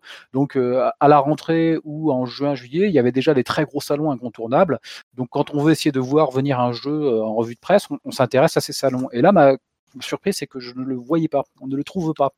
Ah Heu, dans les magazines de 91, heu, donc l'année avant la sortie du jeu, hein, qui réport qui faisaient des des des des pages et des pages, hein, sur les gros salons, de l'année 91, heu, Dune n'y est pas mentionné. Je suis complètement d'accord, c'est ce que j'allais dire. euh, en fait, euh, je j'étais pas convaincu du tout qu'il y avait eu un gros buzz autour de ce jeu parce qu'il est sorti des radars, mais euh, d'un coup d'un seul comme ça, quoi. Alors qu'il était Voilà. déjà à un stade assez avancé. Donc exactement, il est sorti, il est sorti d'un coup, mais quand même quelques mois. C'est-à-dire que, ce ce jeu est testé, on le retrouve testé en mars, heu, 92, enfin entre mars-avril 92 dans les différents magazines et on voit cette preview tomber. Alors là, c'est plus que de la preview, c'est pas un petit encart, hein, dit, comme d'autres jeux avec, heu, c'est d'emblée un traitement sur 4 pages avec, heu, interview et c'est vraiment, heu, ça a un impact médiatique. Il a un impact médiatique, il est pas récurrent, on fait boum, une énorme preview sur 4 pages avant, heu, 6 à 8 mois avant la sortie, 6 à 9 mois même avant la sortie. Donc parmi ceux-là, j'ai cité celui de du Génération 4 de de juin 91, c'est celui qui en fait le 1er. Heu, beh, là, c'est carrément 4 pages avec, heu, des artworks, heu, du work in progress et il a un impact énorme parce que, heu, à l'époque, ils mentio ils mettent des chiffres. Alors bon, pour, heu, ça, c'est pour les informaticiens, 6 lignes lignes d'a 6 lignes d'assembleur, bon. Heu, non, mais surtout, ils disent que c'est 100 mégaoctets de graphisme et 300 mégas de de de musique, heu, originale, qualité CD, heu heu, il est fait mention d'un budget de 3 000 000 francs. Alors Ça fait évidemment, ça fait rire ça fait rire maintenant, ça fait que ça fait vraiment totalement rire maintenant, mais heu, sur les jeux à l'époque, ça annonçait du très, très, très lourd. Et quand on se figurait qu'on s'intéressait déjà un petit peu à la taille mémoire, je me souviens sur les consoles en 92, un Street Fighter 2, il était annoncé comme étant une énorme cartouche de 16 mégas, mais bits, Oui. heu, c'est-à-dire, heu, en gros 2 mégaoctets. Alors quand on voit sur un magazine, quelque chose qui mentionne 100 mégas de graphisme, on se dit: «Mais ça va être un truc, heu, mais monumental». Alors c'est aussi un effet d'annonce, hein, ils ils disaient comme ça. Après ils ont ils ont c'était surtout pour la version CD-ROM, de tels chiffres, mais voilà, il s'annonçait quand même du très, très lourd. Et c'est Heu c'est intéressant ce que tu dis parce que ça montre quand même que même si le jeu est forcément pour des raisons, je pense, commerciales, sorti d'abord en version disquette, il était conçu déjà en amont comme étant un jeu CD. Et comme un jeu très oui, tout à fait, ouais. Euh, par contre, dessus, alors euh, y a- tu as cité celui de joystick, euh, c'est pareil, un énorme traitement en work in progress. Euh, citons celui du Tilt. euh, la preview, par contre, elle tombe que le qu'en octobre 91, mais ils en font quand même quatre pages euh, où ils interviewent là. et, euh, bah, Philippe Ulrich y est interviewé dans le titre de d'octobre 91. Mhm. Et là, pareil, ils annoncent vraiment du lourd, donc ce jeu s'annonce comme étant très très lourd. À noter que c'est dans, dans les trois previews de ce jeu-là, il est annoncé comme étant vraiment multi-support. hein. Il dit euh, une version CD suivra, ainsi que des versions ST, Amiga, Mega Drive, Super Famicom et peut-être Ok. NES et Master System. Il, il- il pas chaud là. très, très large. Euh, ce qui me surprend que ce soit mentionné comme ça, parce que tu as pu le, le dire à juste titre qu'à un moment de ces interviews, enfin, il était déjà, euh, ça avait déjà été racheté. euh, Virgin avait Attends, il y avait Sega qui était un peu derrière. Qui, qui est-ce qui, Euh, qui est-ce qui disait ça? C'était directement euh, Ulrich? Euh, non, non, non, ça Non, c'était pas qui? l'interview d'Ulrich. Euh, Ah non, non, c'est quelqu'un qui signe euh, Jean-Loup Jovanovic. et Jean-Loup Jovanovic. Ouais, D'accord. Jovanovic, et qui signe son article euh, avec en bas cette mention euh, de- du multi-support sur la sortie. Mais il n'y a pas que lui, c'est mentionné partout comme étant multi-support. Euh, J'aurais été curieux quand même de voir comment ils s'en seraient sortis sur NES et Master System. mais Oh. Pas- pas très bien à mon avis. Je pense que ouais, ça aurait fait mal. on peut essayer, hein, il y en a il y en a qui ont essayé. Euh, ils ont eu des problèmes à mon avis. voilà. Euh, Street Fighter, je crois, est sorti sur Master System au Brésil, un truc comme ça. Et, et- Ouais, non, mais le, et- non, mais le Brésil. euh, Alors, le Brésil, on croit que c'est. sur- sur, le- sur le- Master System Sega avec des voix Ouais, brésiliennes. ouais, mais je crois non. faire euh, GTA Vice City sur Master System au Brésil. euh. Non, non, mais les gars, le Ou Brésil, on Skyrim. croit que c'est sur la même- on croit que c'est pas loin, mais c'est pas sur la même planète en fait. C'est c'est une autre dimension le Brésil. Que C'est. Clair. Il faut, il, faut, il faut un Stargate pour y aller au, au Brésil, hein, ça n'a rien à voir. Vas-y, continue, Marc, pardon. Voilà, une seule grosse preview et puis des tests ensuite, euh, c'est euh, Génération 4 qui ouvre le bal. Euh, alors là, je vais pas. Il y a un maître mot, c'est c'est absolument. Alors là, il y a, rien à y trouver, il y a rien à y dire, c'est euh, absolument et totalement unanime. Euh, on peut pas. Euh, autant sur les autres jeux, on arrive, on arrive toujours à trouver. Alors pas attention pas sur les versions console, mais sur la version PC euh, qui sort et qui est testée donc en, en mars-avril 92. Euh, j'ai pas trouvé. J'ai beau chercher, il y a personne qui nuance. Il y a vraiment absolument personne qui nuance. Euh, le test de joystick d'Avel 92, ils le mettent directement en couverture. euh, C'est grandiose. Donc, ils le notent 96%, ce qui est vraiment dans la moyenne haute. C'est pas comme console plus où la moitié des jeux fait euh, plus de 90%. Oui, voilà, oui. 87%, le jeu, il est vraiment, il sort du lot. Euh, je cite euh, donc ce joystick de, de Je suis sidéré et toute autre explication est inutile. Ouais. Tilt de avril 90, euh, fabuleux. Euh, par contre, il dit jeu à la fois complexe et facile à gérer. Euh, la difficulté augmente très progressivement. Donc, il mentionne évidemment le- le, euh, la- l'aspect progressif de, de ce jeu quant à ses qualités, mais au- au-delà des, des prouesses techniques. Je cite aussi, techniquement, ce jeu est très proche de ce qui pour moi est la perfection d'une étage Tout, passionnant, tout simplement. variété de situations, des personnages, qualité des graphismes, de la musique, de l'animation. Il n'y a, il a rien, euh, il n'y a pas une seule petite note euh, négative euh, dans tout le dans tous les tests que j'ai pu euh, Ah, rassembler. fou euh. La seule petite note, elle est vraiment, euh, qu'est-ce qu'il me dit? C'est dans le tilt, dans le test du tilt. Euh, et pour ceux qui, comme moi, regretteraient de ne pas y trouver l'étincelle de génie qui habitait l'œuvre de Herbert. Euh, je terminerai sur cette note d'espoir. D'une deux arrive. Alors ouais, donc euh, Ouais, bah, il a dû être déçu. hein. Mais, euh, mais, mais, mais euh, avant ça, il en fait euh, tout un, un pavé euh, où il l'encense. quoi. C'était vraiment un des testeurs qui, euh, qui s'appelle Dog le Mauve de sa signature, Donc le mauve, ouais, Doggy. qui en fait un tout petit, euh, une toute petite nuance. Ouais, mais ça reste. Euh, lui, ça- c'était un programmeur ST, donc euh, du point de vue technique, euh, son, son avis était pertinent. Par, euh, ouais. Le résultat stratégie matiné d'un zeste d'aventure. Là où les gens sont pas d'accord, c'est qu'il y en a beaucoup qui mentionnent comme étant un jeu d'aventure avec euh, de la stratégie. Pas qu'un zeste, mais euh, d'autres le mentionnent comme étant, je cite, un jeu stratégie matiné d'un test d'aventure. Donc ils ne savent pas trop positionner quant à la description. Non, on va en parler, mais c'est vrai que c'était un peu parler, particulier. ouais. quoi. Ouais. Euh, une note, euh, une constance un peu dans les, dans les, dans les tests à l'époque, c'est que celui qui connaissait pas le jeu, ça, ça frôle le spoil. Quoi. Ils vont très très loin dans la description de, de l'intrigue et de ce qui se passe dans le jeu. On, on connaît tous le film, évidemment. On connaît, enfin, je pense que beaucoup de Cosnan connaissent l'univers, donc euh, on sait de quoi il s'agit, mais ils vont quand même très très loin dans, la description de l'avancée, la rencontre avec la. Euh, je pense qu'ils pourraient laisser un petit peu de mystère et de découverte euh, à, à ceux qui bah, le jeu. Ouais, mais enfin, je, je pense aussi que il y a tellement de phases différentes dans le jeu ça aurait peut-être été dommage, je pense, de, de passer à côté. Je, je, comprends ce que tu dis en disant ouais, ça spoil un peu, c'est vrai, mais euh, y avait, il y avait, il y a des choses à voir en fait. Enfin, on en parlera tout à l'heure quand on parlera du jeu, mais on, on y reviendra. Excusez-moi. Euh, ouais, je, je, pense qu'il parlait du spoil au niveau de l'intrigue, peut-être, tu vois. C'est... Ouais. Au jeu, quoi. Mais là, va pas sans l'autre, du coup. Euh... Non, mais c'est sûr que s'il balance en plein milieu du truc, euh, vous incarnez, euh, vous incarnez ce personnage et puis vous y attendiez pas, mais à un moment donné, il y a machin qui meurt. Ouais, c'est, peut-être pas, peut-être pas terrible, quoi. Comme, enfin après, je sais pas, j'ai pas le, le, texte sous les yeux, mais mais il y a des spoils quand même. Il y a des spoils nécessaires ou, ou qui sont, qui sont pas très importants. Vous saviez pas à la fin du film le Titanic qui coule Mais, ouais, mais, mais toi, à la place du testeur, enfin, si vraiment le mec a vraiment beaucoup beaucoup aimé le jeu, moi je comprends qu'il a envie d'en parler. Mais ou alors peut-être, tu sais, tout simplement peut-être qu'ils ont dit voilà, comme le jeu c'est un hit, on va lui libérer quatre pages. Il y a un moment, il faut qu'il ait de quoi raconter aussi. Oui, oui, ça, ça se comprend aussi. Pardon, Marc, on t'a coupé pour un pour un débat qui, qui n'a plus lieu d'être constante dans les tests, c'est la, mention évidemment de les aspects techniques, la réalisation en 256 couleurs VGA, euh, est génial. Euh, ils font mention évidemment du son qui est euh, absolument fabuleux et ça c'est unanime. Ouais. Avec, ça, m'a, ça m'a pas rajeuni, mais les cartes son Adlib. Si vous possédez une Adlib Gold, j'avais oublié ça. et tous se sentent même peut-être frustrés, bien que la plupart des tests sont en 4 pages, de, de pas pouvoir, de pas avoir assez de place, c'est aussi une constante. Ils disent il n'y a pas assez de, de, place pour tout vous expliquer, tellement c'est génial et tellement il y aurait à dire sur ce jeu. Ça, c'est aussi une constante dans les, dans les tests. Donc voilà, des tests absolument unanimes, euh, 96% chez Génération 4, 96% chez Joystick, 18 sur 20 chez, chez Tilt. Oh, c'est euh, énorme, c'est que des notes euh, géniales. Alors après, il sort à l'automne sur en version Amiga. Euh, là, par contre, il fait des petits encarts. Il le note comme étant euh, excellente conversion. Mais, ouais, carrément. Ouais. Mais euh, il, se, il sans ça sans s'attarder plus que ça, mais est-ce que ça le mérite?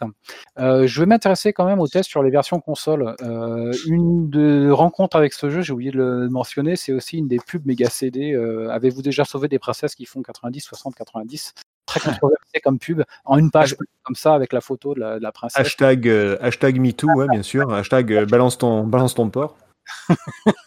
On était en le truc impensable aujourd'hui. Non, sur les versions consoles, là où c'est intéressant, c'est là où on trouve euh, des tests qui sont très nuancés. Et là, ça reflète bien ce qui se passait à l'époque. Le monde du PC était un peu euh, hermétique aux, aux, joueurs vraiment purement console. Euh, parce que là, on trouve des choses qui sont, qui sont clairement beaucoup plus, plus nuancées, notamment à Joypad qui le note en avril 94. Alors, c'est là aussi qu'il faut bien, se, donc sur sa version méga CD, c'est là où il faut bien se rendre compte quand même qu'on est deux ans après. Ouais. Oui, quand même. Les tests sur console, on les retrouve que deux ans après. Euh, c'est assez énorme quand même. C'était moins rapide qu'à l'époque, hein, le, le, le, temps, mais c'est quand même beaucoup. Euh, même pour l'époque, c'est beaucoup deux ans. Ouais. Donc là, sur console, il y a, y a, y a deux, deux, bah, deux lignes. Ceux qui le. Bah, on peut le comprendre, le temps est passé, et en plus les supports sont console. Donc au joypad, il n'est pas mentionné en hit, il a un 88%. Euh, ah oui. Salue juste le, la traduction française. Euh, le, la forme du jeu pourra peut-être dérouter ceux d'entre vous qui sont habitués à un Sonic CD. Voilà comment c'est mentionné. Par contre, ouais, super. La, la, comparaison, ouais, super. Par contre, ceux du, du, du, console plus en avril, là ils le mettent sur 4 pages, 94%, ils en font un méga hit. Euh, ah. Rien qu'à la, je cite Spy, le testeur, rien qu'à la sonorité de ce nom, je tombe à genoux. Euh, je, bon, il demande, enfin, je n'arrive pas à me relire, mais il, il, il tombe, enfin, ils sont. Console... Lui, il est complètement charmé, quoi. Ouais. ouais. Un mélange d'aventure stratégique qui exploite à fond les capacités du port. Oh là là, non, non, je suis tellement pas d'accord avec ça. Attends, laisse, laisse Marc finir et puis après on reviendra sur le, les différentes versions du jeu. Euh... Et en qualité, par contre, tous mentionnent les accès au disque qui sont, euh, qui sont très courts et moi j'ai pu le constater, ils sont vraiment, euh, il est vraiment super jouable, ça ne charge pas sans arrêt, euh, à part que les déplacements sont longs, mais sinon c'est de grande qualité. D'accord. Pas pu trouver de mention de test, malgré pas mal de recherches, euh, quant à la conversion CD-ROM. Euh, il est présenté comme étant sorti en septembre 92, enfin annoncé pour sortir à l'automne, et en feuilletant et en parcourant tous les magazines de l'automne 92, mmh. euh, je suis pas tombé sur un test du, de sa version CD. Qui ah ouais vaut pourtant vaut le détour. Ouais, j'ai passé une heure. Souvenir. Euh... Ah, il a, il a certainement existé ou il a certainement eu des J'ai lu un test parce que mais oui, ouais, enfin là de, de, tête je vais pas m'en rappeler, mais ouais, je, je, me rappelle avoir vu un test. Voilà sur euh, sur ce tour de presse de, de, de ce jeu euh, qui Alors, déjà été vu culte euh, dans, dans, dans la presse. D'accord. Ouais, c'était- c'était- bon, bon, après, ça me surprend qu'effectivement, il n'y ait pas un gars qui est un petit peu râlé parce qu'il y en a toujours un dans le lot qui, euh, qui trouve à redire, mais là, c'est c'est vraiment unanime. Alors, il y en a un qui râle, c'est chez nous, c'est euh, Nico pour la, la- la version Mega CD. Ouais, non, si, je trouve. Enfin, là, je trouve que c'est Euh, euh, clairement abusé, mais bon. On Tu veux en parler maintenant ou alors est-ce qu'on fait un petit jingle et on en parle dans le, la deuxième partie sur, sur le jeu, son impact et sur ses différentes versions? Juste parce que j'aime le jingle, on le fera après le jingle. Allez, jingle. Allez. Toujours le, toujours le jingle à cheval. hein. Allez, c'est parti. Deuxième partie, messieurs. Euh, bah, Nico, t'étais t'étais chaud là, t'étais pas, t'aimais pas trop la version Mega CD. Est-ce que tu peux nous expliquer pourquoi? Bah, pour tout un tas de raisons. Il y- a des trucs qui m'énervent, c'est que, euh, tu vois, voilà, je, je comprends que les testeurs disent, ouais, ça, ça, comment dire, ça utilise à fond le, le support. Certes, c'est vrai, on a des musiques qualité CD euh, qui sont, enfin, les, les, les compositions de Stéphane Pic sont incroyables et là-dessus, je ne reviendrai pas là-dessus. Mhm. Euh, les vidéos, bon, voilà, elles sont là. Enfin, les incrustations du film, mais sincèrement, pour moi, c'était anecdotique. Par contre, il y a des trucs qui, qui m'ulcèrent, c'est qu'effectivement, bah, il y a des bugs. Déjà, je trouve ça incroyable. Des Euh, gros bugs ou des, ou des petits bugs non, Des, des des, bugs c'est des petits bugs à la con et puis des petits trucs qu'ils n'ont pas fait tu vois c'est bête hein mais euh, sur le sur le HUD en fait sur la version PC à Amiga tu as une espèce de, de, de corps en fait qui enveloppe la partie centrale où tu as les différentes actions avec une tête et quand tu décolles en orni la tête se baisse et euh, laisse place à un écran euh, total. Là, ils ont viré cette partie tête. Putain, faut pas déconner avec la version Amiga qu'ils nous ont fait. Tu peux pas dire qu'ils auraient pas pu le faire sur Mega Drive, surtout avec un support Mega CD qui Ah. donne un petit coup de boost de capacité, quoi. Mais j'y Ah, pour rien, moi, m'engueule pas. C'est plus qu'un Je gueule pas, mais c'est juste que ça m'énerve. Je veux dire, Ouais. ils ont eu quand même deux ans pour la préparer, cette version. Et Ouais. je comprends pas qu'on n'ait pas réussi à faire mieux que ça. Enfin, sincèrement, on pouvait au moins faire aussi bien que la version Amiga, quoi. Et c'est pas parce qu'il y a des musiques CD et deux, trois scènes en 3D calculées. euh, Enfin, faut, putain, faut pas déconner. Allez, quoi. allez, allez, dis-le, dis-le. Tu, tu, tu es sur le bordel, ouais. bande de branleurs, quoi. Non, mais sérieux, Bande vous pouvez pas. Hein celui de la Mega Drive. euh, Donc, ça a doublé, ça faisait plus que doubler la puissance de la Mega Drive. Euh. Je veux dire, sur le papier, est. par rapport à une Amiga, il y avait quand même de sérieux atouts où il y avait moyen. En plus, les couleurs, elles sont dégueulasses sur Mega Drive. Tu m'excuses. On est d'accord. C'est qu'on perd euh, le, le fameux mode VGA 256 couleurs de la toute Ah, première ah, version ah, PC. Elle, est, elle, elle Oui, mais prend, attends, elle prend un mauvais coup. Certes, il y a le mode VGA du PC, je suis d'accord, elles sont pas super quoi sur mais elle pouvait pas. Enfin, moi, quand elle je l'ai vu la première fois, j'ai fait. Elle est au taquet, Et la Mega Drive. Amiga et qu'effectivement ils ont su en tirer tout ce qu'il y avait à tirer, mais la version Amiga, honnêtement, même par rapport à la version PC, franchement, elle tient quand même la route, quoi. Je veux dire que là, bah ouais, t'arrives dessus, je suis désolé, je, suis peut-être vache, et peut-être que je suis pas assez objectif, hein, mais moi, la première fois que j'ai eu la version Mega CD qui s'est lancée, putain, ma première réaction c'était, ouais, les couleurs, elles sont quand même dégueulasses, quoi. Oh putain, puis l'orni, quand il décolle, c'est assez space. Et putain, le HUD, ils ont pas fait ça. Et putain, il y a des bugs d'affichage. Et putain, il y a des bugs de décalage de son. Bah, mec, je sais pas quoi, vous avez eu deux ans pour la faire, votre version. Franchement, Je mémoire, euh, je, je l'ai refait un petit peu cet été parce qu'on devait faire cette émission euh, cet été, donc je m'étais remis un petit peu sur le jeu euh, cet été. Cet été, j'ai pas mémoire de décalage sur les dialogues, mais par contre les musiques elles, elles plantent. Euh, ça, ça arrive qu'elles plantent. tout simplement. Moi, j'ai eu des légers décalages, des fois, ça m'est arrivé, et pourtant avec une version originale du jeu. hein. Sur un Mega CD 2, euh, j'ai j'ai eu quelques soucis des fois. Mais, euh, enfin, même si c'est. Enfin, voilà.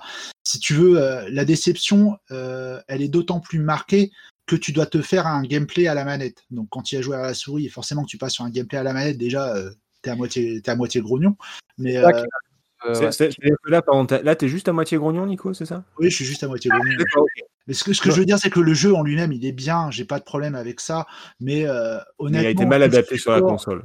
Voilà, vu le support et ce qu'on pouvait proposer derrière, il y avait quand même moyen de faire mieux. Quoi. Bah, Faute de comparaison, on dit que le Mega CD est à fond, alors qu'au final, euh, si tu regardes un peu la version ordi, non, ils auraient, ils auraient pu faire mieux. Ils auraient pu faire mieux. Et il me semble même que le Mega CD offre un coup de boost aussi au niveau de la palette hein, sur la Mega Drive.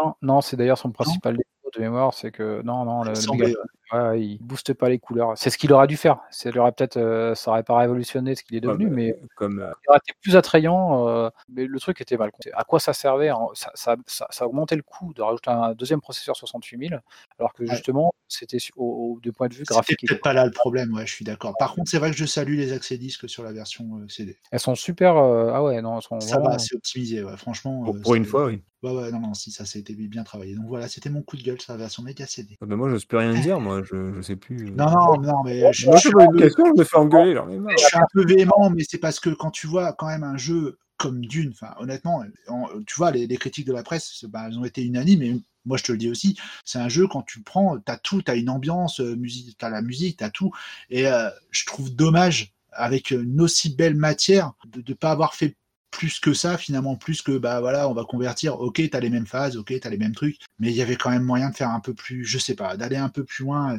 et ça, ça met pas en valeur en fait le, hardware de, de, la Mega Drive qui, même si au niveau de la palette c'est pas top, il, comme, il pouvait quand même faire des trucs un petit peu plus. Tu vas pas me dire cette histoire de tête qui se lève sur le HUD, c'est un détail, mais il pouvait le faire, franchement, il pouvait. Et euh, Surtout deux ans après. Quoi. Surtout deux ans après. Surtout deux ans après. Et on, va. Ah, vas-y, pardon. PC à Mega CD, euh, j'avais touché un petit peu ce que je disais, hein, la version PC en, euh, peut-être en 94, et heureusement qu'il s'est passé pas mal d'années hein, entre le moment où j'y jouais un petit peu euh, et le moment où je l'avais fait, franchement, enfin sans le finir, mais où je l'avais fait sur Mega CD, parce que si on passe, on saute brutalement de la version PC à Mega CD, ça pique. Ça, ouais. ça pique un peu, ouais, je suis d'accord. Bon, ça, y est, on, peut reprendre un, un de discussion classique. je suis désolé. D'accord, non, c'est pas grave. Donc, est-ce qu'on pourrait décrire un petit peu plus le, le, jeu, parce qu'on parle de jeu d'aventure, de jeu de stratégie euh, Est-ce que tu pourrais nous parler un petit peu plus des, bah, de, ces deux, de ces deux angles, de ces deux phases de jeu? Ouais, bien sûr. En fait, euh, quand on arrive euh, tout de suite sur le jeu, on incarne Paul, et là, on est plus sur un jeu d'aventure vraiment classique, c'est-à-dire qu'on va voir les personnages, les différents protagonistes sur l'écran. En cliquant dessus, on va pouvoir entamer un dialogue avec eux. C'est pas du point and click, mais ouais, c'est de l'aventure classique, quoi, en tout cas. Non, parce qu'il n'y a pas d'objet à prendre. C'est vraiment juste, hmm. ça te permet juste d'avancer d'une pièce à l'autre et de discuter ou de rentrer en interaction avec les hmm. Présents. Et euh, c'est vraiment ça, c'est vraiment la toute première phase de jeu. Et très rapidement, en fait, on va te dire, voilà, alors euh, je vais remettre un petit peu dans le contexte parce que pour ceux qui connaissent pas forcément Dune, ça va pas être simple. En fait, donc tu arrives, euh, on arrive sur Arrakis, donc il y a Paul, sa mère, son père, il y a, y a tout, tout, toutes les personnes qui gravitent autour, notamment Gurney Alec. Et ce Gurney Alec, on va les rencontrer dans un sketch. Donc ça, c'est les habitations Fremen. Et rapidement, on va te demander d'engager les Fremen pour aller récolter cette fameuse épice. Et sur cette partie-là, là, on va être sur une partie qui ressemble un petit peu plus à un RTS où on va gérer les équipes, on va, on va, on va avoir une carte qui va donner la densité d'épices par zone. Et bah, tu pourras déplacer euh, rapidement, enfin très rapidement, tu vas arriver à cette phase-là où tu vas déplacer des, tes équipes pour aller chercher des il y a, là où il y en a le plus. Plus euh, là-dessus, pour les aider, tu peux leur fournir aussi du matériel. Donc au début, ils récoltent l'épice à la main et ensuite, tu vas pouvoir leur fournir une moissonneuse. Cette moissonneuse, comme elle fait du bruit, bah, de temps en temps, elle peut être mangée par un verre, comme j'avais dit, qui fait 300-400 mètres de long. Donc, tu pourras leur fournir un orni qui est en fait une espèce d'avion avec des ailes qui battent, euh, qui permet de, de, voir si un verre approche ou pas et d'arrêter la moissonneuse, et ainsi de suite. Ça, c'est vraiment la toute première phase, c'est vraiment ça, c'est la récolte de l'épice et la rencontre de toutes les nouvelles euh, tribus euh, Fremen que tu vas croiser sur toute la planète. D'accord. Ça, c'est vraiment la toute première phase. Ensuite, va arriver une deuxième phase où on va te dire que finalement les Harkonnen sont encore sur place et que bah ils mènent des opérations euh, de sabotage, par exemple des moissonneuses. Euh, et puis bah, surtout aussi rapidement, ils vont attaquer, ils vont se mettre à attaquer en fait les, les, Fremen qui récoltent de l'épice. Et là, on va arriver sur un nouveau pan de l'histoire où on va découvrir qu'on est capable de les former au combat et on va pouvoir transformer ces équipes, enfin en tout cas les Fremen rencontrés, euh, en formation de combat. Donc là, c'est Gurney Alec qui va s'occuper de ça. Et donc, tu vas pouvoir dire, voilà, toi, tu, tu vas, par exemple, tu vas, euh, tu vas t'entraîner au combat. Toi, tu vas faire de la récolte d'épices. Et euh, bah, en fait, là, il y a, y a, vraiment une petite. Donc là, il y, y, a vraiment différentes unités qui ont des rôles très précis, en fait, comme, euh, comme, comme plus par la suite du, du Warcraft, du Command and Conquer, du, du, du stratégie, quoi, du STR. Ouais, mais ça va. Alors, pour le coup, ça va un petit peu plus loin euh, parce qu'il y a deux facteurs en fait qui vont jouer. C'est-à-dire que pour chaque unité de, de Fremen que, tu vas rencontrer, qui vont te rejoindre euh, dans, ta, dans ta lutte contre les Harkonnen, euh, en fait, tu vas avoir le nombre d'hommes et surtout, va y avoir un niveau d'entraînement. C'est-à-dire qu'au début, quand tu vas les rencontrer, par exemple, les premiers Fremen, tu vas leur dire, OK, je veux que tu récoltes de l'épice. Il va dire, bah, on connaît pas trop, mais bon, on va apprendre. Et à fur et à mesure qu'ils apprennent, ils vont récolter de plus en plus d'épices. Pour les combattants, c'est pareil. Au début, bah, ils savent pas trop bien se battre, et à fur et à mesure, bah, ils vont devenir experts en combat. Et là, bah, tu sais que tu vas avoir des unités qui sont un petit peu plus efficaces. Et si en plus il y a beaucoup d'hommes, bah alors là, ça va être encore mieux. Quoi. Plus efficace et un peu plus équipé aussi également. Bah, voilà, l'équipement, c'est un petit peu comme pour les l'épice en fait. C'est-à-dire que euh, tu vas récupérer, tu vas trouver des sièges, donc toujours ces habitations Fremen, dans lesquelles des fois tu vas avoir des armes. Donc ce soit les couteaux Chris, qui sont des couteaux faits avec des dents de verre, ou soit ce qu'ils appellent les modules étranges. Alors là, il y a une petite torsion euh, par rapport à par rapport à, par rapport au livre, c'est que tu trouves des modules étranges dans les sièges, alors qu'en vérité, les modules étranges ont été apportés euh, par les Atreides quand ils sont arrivés sur Arrakis. Oui, bon, ça après c'est. On, on, à la fois, euh, voilà. on en parlera peut-être un peu plus tard des différences, mais voilà, le, le, le jeu en tout cas, il y a donc cette phase. Est-ce que les phases aventure sont plus importantes que les phases euh, stratégie ou enfin c'est quoi l'équilibre? Non, en fait, pour moi les phases d'aventure elles ne servent juste qu'à enfin à t'expliquer le scénario, à t'expliquer la suite des événements et pourquoi tu fais ça. Euh, parce qu'en vérité, euh, bah, tu vas pas avoir de scène euh, où tu vas avoir par exemple un objet à trouver ou autre chose. On te dit juste d'aller là, tu vas aller à un siège, on va dire bah si tu veux tu peux aller là pour aller chercher des distilles, si tu veux tu peux aller là pour aller chercher une moissonneuse, si tu veux tu peux aller là pour aller chercher un orni.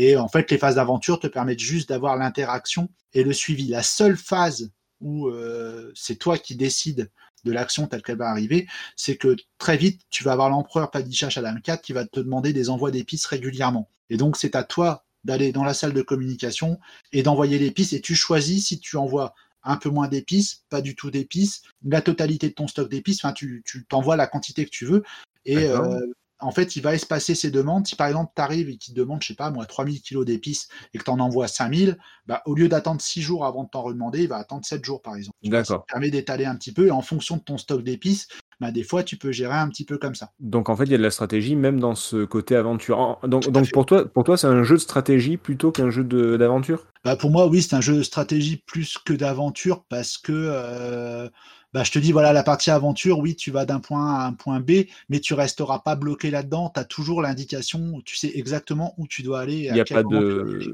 il a pas de choix de dialogue, tu peux pas te tromper dans. Euh, c'est pas comme les jeux modernes où tu peux avoir des, des, des dialogues différents ou des, des, embranchements différents en fonction de ce que tu réponds, par exemple. Non, parce qu'au final, euh, tu en arriveras. Tu as des choix de dialogue, oui, bien sûr, mais euh, t'as pas, est-ce que ça, pas véritablement le choix. Il n'y a, pas de choix de réponse. Il n'y a pas de choix de réponse. Parce que par exemple, voilà. C'est des thèmes abordés, c'est juste des, des, choix de thèmes. Par exemple, si, euh, si, ton comment dire, si euh, Leto te dit ouais va parler à ta mère euh, pour euh, faire telle ou telle chose, bah, tant que tu n'as pas fait cette action, tu vas pas pouvoir débloquer la suite. Donc de toute façon, tu es obligé d'en arriver à discuter de ça avec elle. parce que alors faut savoir au niveau des interactions, j'explique pour ceux qui connaissent pas, tu as, deux types d'interactions en fait avec avec les, les personnages présents. Soit tu discutes avec eux, soit tu peux leur demander de te suivre ça a son importance. Par exemple, au début, tu vas aller rencontrer Gurney Alec dans un siège, bah, il te demande à retourner au palais, au palais avec toi, donc là, tu vas lui dire suis-moi, tu viens et tu l'emmènes là-bas.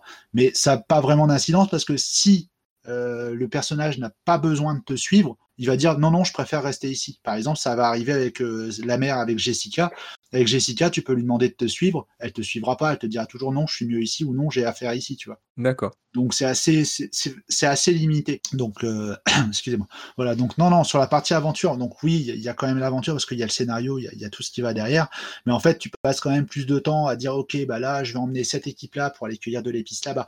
Là, je vais aller attaquer une forteresse arco, etc., etc. D'autant qu'on va avoir une troisième phase de rentrée euh, qui va être pris en compte. C'est-à-dire qu'en fait, on va rapidement s'apercevoir qu'on est en mesure de récupérer de l'eau sur Arrakis. Alors, ça fait partie de toute la mythologie de Dune, on pourra entrer dans le détail là-dessus, mais il faut savoir que les Fremen ont des combinaisons, par exemple, spéciales qu'ils appellent des distilles, qui récupèrent la sueur, les urines, etc., transformées en eau, puisque forcément, comme Dune est une planète sableuse où il fait très chaud, l'eau est une denrée oui, extrêmement oui. rare. Et on insiste beaucoup là-dessus, dans le roman en tout cas. On est capable de faire pousser de la végétation sur Dune, mais ça a deux effets, un bénéfique plutôt, euh, plutôt mauvais. L'effet bénéfique, c'est que ça fait partie de leur, de leur forteresse, et pousser euh, que tu fais pousser une plante, sachant qu'elle plonge vers le nord, ouais, ben, ils vont s'en aller moins bien. C'est que ça, euh, ça, ça tue, ça, ça, ça, éloigne les vers. Là, c'est pareil. Il y a l'élu qui va arriver. Il y, a, il y, a, eu beaucoup de comment dire, il y a eu beaucoup de liberté qui a été prise par rapport à par rapport euh, au livre original. Mais effectivement, dans, dans la mythologie d'une, ce qui se passe, c'est qu'on te dit, ben voilà, révérende mère, euh, comme par exemple la mère de Paul, qui était qui était qui était une révérende mère aussi, euh, elles utilisent jamais un trait possible. Bravo. Ah bah il, voilà. Il et comme par oui. hasard, c'est un blanc cisgenre, quoi, je veux dire, quoi. C'est ah, hétéronormé, mais, mais vraiment. C'est absent, hein, donc. Ah non, ça, ça se sent, hein, bravo. Ouais, bravo autant hein. les, les, voilà, il y a plein de choses. C'est une bonne remarque. Non, mais, non, mais, là, c'est surtout une grosse connerie, mais. Ah non, non, non des ah, femmes, oui. en fait, dans le, dans le roman, euh, c'est dans les années 60. Alors. Il y a plein de choses, par exemple la possibilité des Fremen d'avoir plusieurs femmes, des trucs comme ça, qui seraient plus compliqués maintenant, mais. Euh... Euh, les jeux, je phase donc le, le Command and Conquer par exemple, on dit que c'est ce jeu qui a posé les bases de ce qu'est le, le STR RTS. moderne, le, ou, ou appelé le, je dis le quoi, le, ouais, pardon, le jeu de stratégie, le, le, RTS, pardon, ou le, ou le 4X, comme euh, par rapport à du, comme, comme, parfois euh, ça peut, ça peut être lu aussi quelque, dans certains articles. Est-ce que finalement c'est ce d'une-là, ou est-ce que c'est pas assez poussé pour vraiment poser non, les bases de, de C'est pas assez poussé pour poser les bases. On, on, a déjà vu d'autres jeux où on avait euh, une stratégie, euh, je veux dire, euh, qui, de, de, même niveau, on va dire. Donc, d'accord. Il y a pas de, c'est pas quelque chose. Après, euh, c'est pareil, tu vois, il n'y a pas vraiment de surprise quant à l'issue des décisions que tu vas prendre. C'est-à-dire qu'en gros, euh, tu peux te louper et lancer des, des, des équipes pour aller atta euh, attaquer un camp Harkonnen, mais tu sais pertinemment que si tu n'as qu'une unité Harkonnen en face et que tu envoies, euh, par exemple, bah, le maximum, c'est-à-dire 7 troupes Fremen pour attaquer, bah, tu sais que de toute façon, l'issue du combat, tu vas la gagner.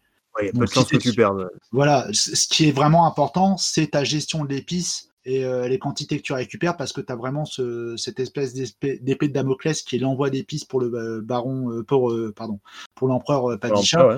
que tu dois gérer et bah, la façon dont tu vas aller trouver les informations et après de la façon dont tu vas poser les fameuses plantations, les bulbes que tu vas planter pour pouvoir faire sortir, euh, pour pouvoir faire sortir les, ça, les, les Harkonnen des, des, forteresses.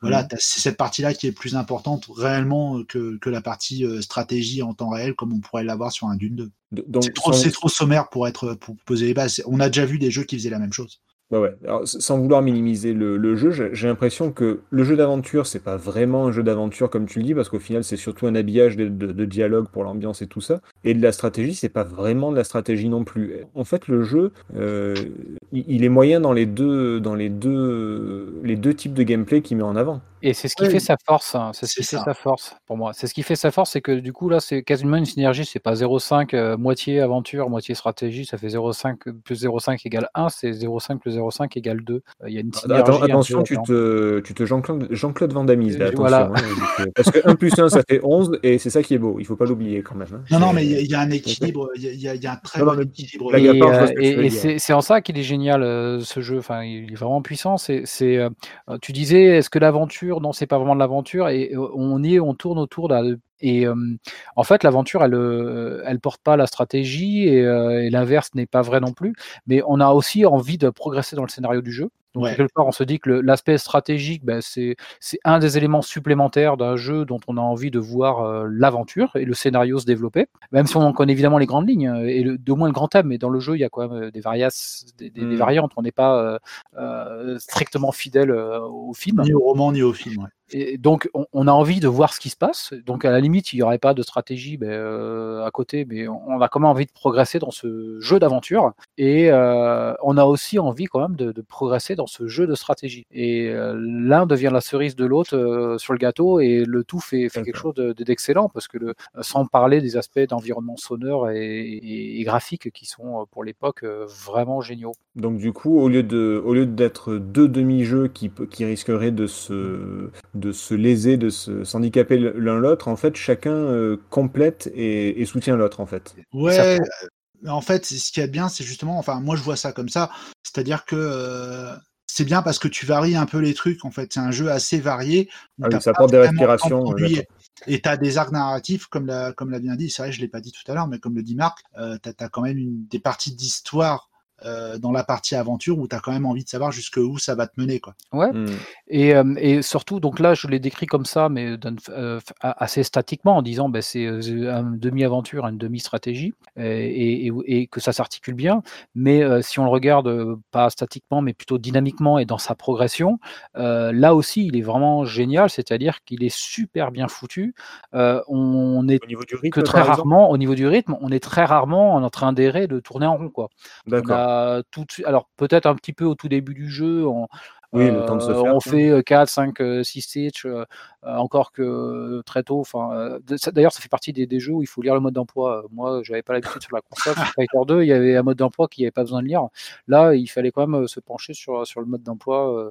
Attention, les rétro gamers, ouais, vous pouvez émuler si vous voulez, mais il faut le. Il mais faut quand même avoir le. Euh, non, bah maintenant, avec, avec les tutos et puis les let's play, enfin les long play, on voit, on peut, on peut s'en sortir.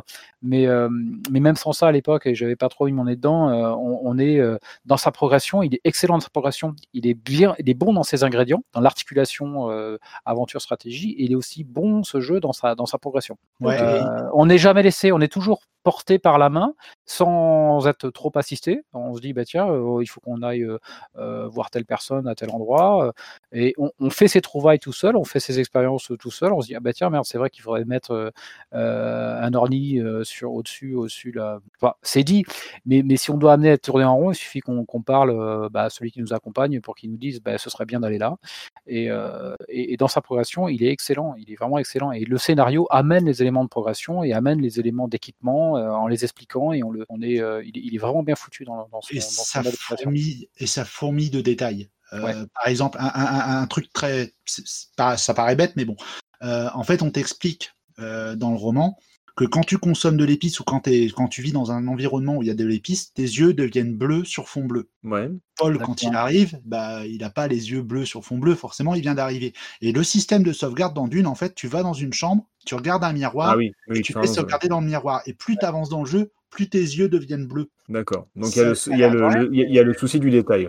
Ouais, ouais, ça c'est ça. Ou alors par exemple des trucs, euh, par exemple, donc tu te déplaces au début du jeu, tu te déplaces donc euh, tu te déplaces en ornithoptère, donc euh, cette espèce de, de, drôle de véhicule pour pouvoir voler.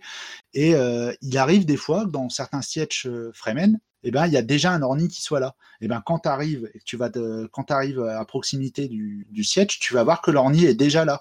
Tu sors, tu vas sortir te balader dans le dans le dans le désert, tu peux voir que la moissonneuse elle est là s'ils ont une moissonneuse par exemple. Tu vois ce genre de petits trucs là, c'est bête, mais voilà, ça y est quoi. Donc je reviens sur ce que je disais, on pourrait euh, lâcher un peu le joueur avec euh, quasiment toutes les possibilités, euh, communiquer à distance et puis la plupart des équipements. Et là pour le coup on serait un peu perdu. Et alors que ben, le scénario amène tout ça. Et on a envie de découvrir le scénario et on a envie aussi de découvrir ces nouveaux équipements, enfin ces nouvelles façons de progresser dans le jeu. À fur et à mesure que le, joueur en fait avance, les, les pouvoirs de Paul vont aussi s'agrandir et du coup ça va te fournir des éléments de gameplay supplémentaires. Et pareil, j'oubliais sur les détails un truc, c'est que euh, tous les tous les Fremen que tu vas rencontrer, ont tous une allure différente. Certains ont la barbe, d'autres ils n'ont pas forcément le même visage, pas la même couleur de, de distil.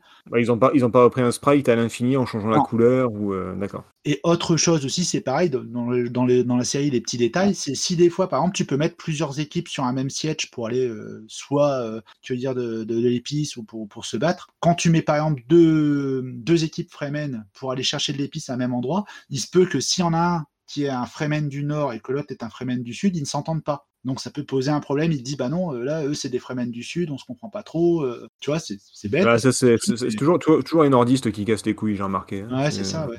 T'as raison. voilà, enfin c'est tous ces petits détails. Moi je, trouve ça. Euh, et puis c'est pareil. Après on, on, y reviendra un peu plus tard quand on fera les différences avec le film et le livre.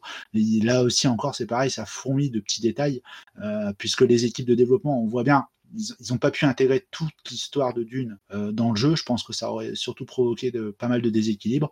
Mais euh, bah, ça les empêche pas de mentionner certaines petites choses qu'ils n'ont pas intégrées dans le jeu, juste pour dire voilà, oui, on sait qu'il y a ça, mais, euh, mais on en reparlera tout à l'heure. Oh, on va en parler euh, maintenant. moi, je me suis fait l'avocat du diable un petit peu en disant ouais, mais est-ce que le jeu il est bien? Est-ce que c'est pas un peu euh, des, demi-jeux, des machins? Et vous avez très bien répondu. Euh, moi, je suis, globalement d'accord avec, avec vous. C'est comme ça que je l'ai ressenti. C'est que c'est pas deux demi-jeux un peu mal faits, un peu boiteux. C'est que vraiment, ce sont deux éléments qui se, qui se complètent, qui se soutiennent et qui font que, comme disait Marc, bah, qu'on a envie de continuer, qu'on a envie de découvrir. Enfin voilà, pour moi, c'est vraiment. je, je pense que le maître mot du jeu, c'est peut-être le, c'est peut-être l'équilibre où tout est, tout est vraiment bien, bien dosé, bien fait, juste ce qu'il faut, ni trop ni trop peu. C'est, je sais pas, je, je, vois pas trop comment le, décrire autrement que, ouais, voilà, que parfaitement dosé.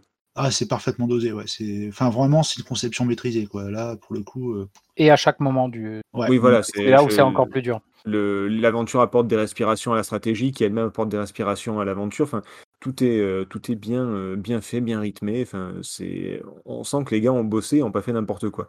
Autant il y a des jeux sur ordi, surtout, euh, surtout avant les années 80 ou autres, où les gars ne testaient pas les jeux, ils sortaient ça à l'arrache et puis, et puis ils se rendaient compte au bout de, de trois semaines que le jeu était infinissable. Mais, mais voilà, là, là, il y a vraiment du boulot. Ah ouais, il y a vraiment du boulot. Puis euh, encore une fois, ils ont, c'est sûr, ils ont dû simplifier par rapport, euh, par rapport au livre original, mais euh, je pense que c'est un bon choix parce qu'il y a tellement d'éléments dans le livre qu'il aurait pas vu le joueur dans l'explication. Justement, justement. Si, enfin, sauf si Marc a quelque chose à rajouter au niveau du, jeu, est-ce qu'on peut passer aux différences entre le, bah, les romans, les jeux, le, film, etc. Marc, tu as quelque chose à rajouter ou... Non, c'est bon, on a fait. bien, Parfait. Ben, dans ce cas-là, Nico, vas-y, explique-nous un petit peu le, les, ben, les romans. Le... Il y a plusieurs jeux d'une qui sont sortis. Il y a même une série, je crois. Là, on va surtout s'intéresser aux films, puisque c'est ce qui est le plus connu, voir les films. On va parler euh, peut-être de, de ce qui va arriver, oui. qui, est, qui devait puis qui va arriver. Vas-y. Lâche-toi. Ok, si je lâche les chevaux. Donc euh, non, non. Alors en fait, euh, faut savoir que le comment s'appelle? Le, roman original est sorti dans les années 60. D'accord. Euh, voilà, donc ça, ça rend compte vraiment très en détail euh, bah, l'histoire de Paul, de Paul, de son appartenance effectivement à la famille Atraïd, de leur arrivée sur sur Arrakis. sauf que voilà, on va avoir plusieurs plusieurs histoires dans l'histoire.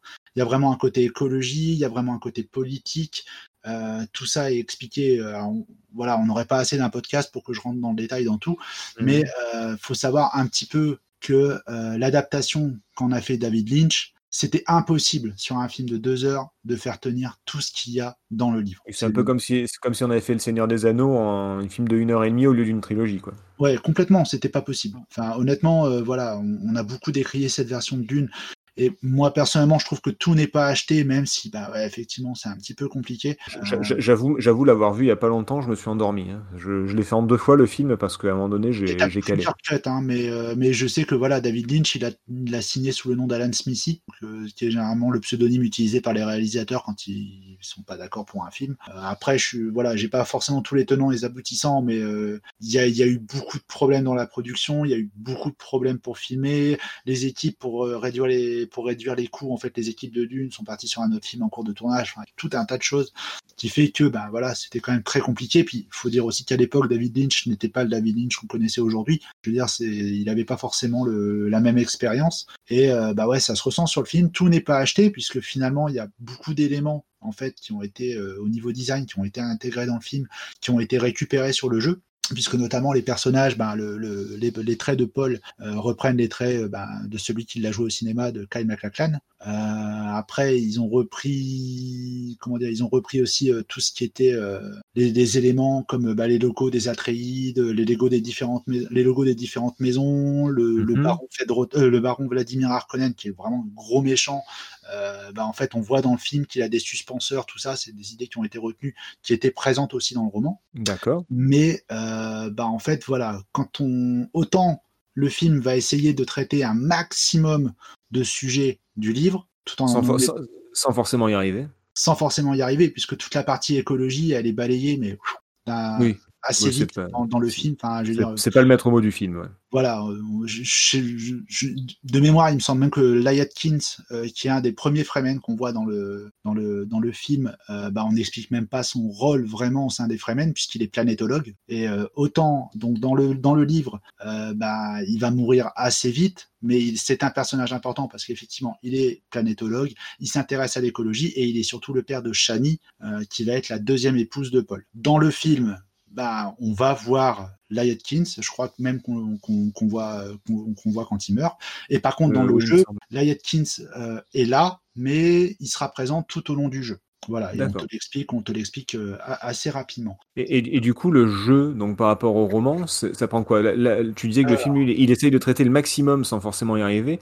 Là, le, jeu, lui, se concentre peut-être que sur quelques trucs, non? Ouais, ils reprennent, ils reprennent la, la trame principale forcément, puisque le jeu, traite de ça, qui est du, combat de, des Fremen contre l'envahisseur Harkonnen, hein, en quelque sorte. Mais euh, ils vont passer à côté de beaucoup d'arcs narratifs. Le premier, déjà, le, le, plus basique, c'est que euh, normalement, les, les Harkonnen n'ont pas de n'ont pas de forteresse à eux en fait ils restent pas sur une forteresse et euh, c'est eux qui viennent reprendre la forteresse euh, Arakin là où sont les Atreides en assassinant le duc Leto. Et c'est Raban la bête, le neveu de Vladimir du, le neveu du baron Vladimir Harkonnen, qui va prendre la direction de Dune pendant que euh, Paul, qui est laissé pour mort, on pense qu'il est mort, va faire la rencontre des Fremen et va devenir leur leader. Dans le jeu, non, on considère que voilà, Paul reste en place tout du long. Certes, il y a un moment donné où le duc Leto disparaît, mais on n'en sait pas plus. On sait pas, on a, on passe à côté de, en fait, de, comment dire, de l'arc narratif avec le docteur Yue. Alors, je vais Bon, en, fait, de- en, en- en fait, ils ont préféré couper. euh, plus, ils, se sont plus attachés à, à l'histoire globale et à l'esprit de, des romans plutôt que, qu'aux détails, en fait. Si tu préfères. Ouais, c'est ça. Mais de toute façon, c'était, enfin, voilà, c'était pas possible. S'il fallait expliquer le rôle des révérends de mer, s'il fallait expliquer, euh, bah aussi, c'est pareil. Il y a une autre chose qu'on n'a pas, euh, qu'on n'a pas, qu'on n'a pas dans le jeu, qu'on avait dans le livre, c'est qu'en fait, on y apprend rapidement que la mère de Paul, euh, bah en fait, c'est la fille du baron Vladimir Harkonnen, ce qui fait que Vladimir Harkonnen est le grand-père de Paul. Putain, Ça- ça, ça- ça- ça se complique. là. Ouais, ça se complique. Il y a ça. Il y a aussi la présence de la sœur de Paul, euh, bah, qu'on voit dans le film et dans le livre, en fait, euh, qui est née euh, après le, le meurtre de Leto Atreides et qui est, qui est née, en fait, pendant la grossesse. En fait, la, la mère de Paul a pris de l'eau de la vie et du coup, la, la sœur de Paul a des, a des pouvoirs à l'âge de 5 ans qui sont absolument incroyables. Ouais, elle a les yeux bleus fluo, elle, d'accord, ok. Le fluo, et puis bon, après, c'est pareil, on pourrait rentrer dans la mythologie des révérends de mer, euh, mais bon, tout ça pour dire que, bah voilà, ça c'est pareil, c'est une partie qui n'est pas apparente. Autre partie aussi, c'est pareil, alors celle-là, on l'a ni dans le film, ni dans le jeu, c'est que, en fait, Paul est marié une première fois avant de rencontrer Shani. C'est-à-dire que quand il fait la rencontre des Fremen, euh, bah, dès le début, on s'aperçoit, enfin, dès le début, bah, il y a, y a un des Fremen qui le provoque en duel. On voit cette séquence dans le film, mais ça s'arrête là. C'est-à-dire qu'il tue, il tue le, le Fremen, Paul tue le Fremen, et ça s'arrête là. En fait, dans le livre, on t'explique que dans la religion Fremen, eh bien, si par exemple tu tues euh, un homme en co- combat qui t'a, avec qui tu te bats, enfin, oh mince, dis-moi le mot, qui t'a, qui t'a provoqué singulier. Quand, Voilà, quand on tu tues un adversaire qui t'a provoqué, d'accord. Voilà, et ben en fait, tu récupères ses épouses. Ah, d'accord. Ah, bah oui, c'est oui, c'est le, oui, c'est le lot, quoi. Enfin, je veux dire, tu. Voilà. tu- Dans le livre, donc, Ara devient la première femme de Et si tu, es en, si tu es en double, tu peux les échanger et tout. Non, c'est bien fait comme système. C'est Attention, ouais, c'est ouais, c'est vrai. Sauf que donc- sauf, sauf qu'elles évoluent pas. Oh, Oh, putain, si Béné elle écoute, elle va me tuer. quoi. Il y a des chances, oui. euh, ouais, donc je disais, en fait, donc dans le livre, c'est Ara qui deviendra la première épouse de Paul. Dans le film, on n'en parle pas. Et dans le jeu, ça a été plus subtil. C'est que la première Fremen, euh, la première euh, Fremen que tu rencontres, c'est Ara. Elle te dit pas, elle t'explique pas ça, elle te dit juste euh, qu'elle est toute seule dans ce siège parce qu'un jeune écervelé a tué son mari. Alors, celui qui connaît le livre va se dire, ah oui, on sait, c'est Paul qui a tué Oui, son bah mari. oui.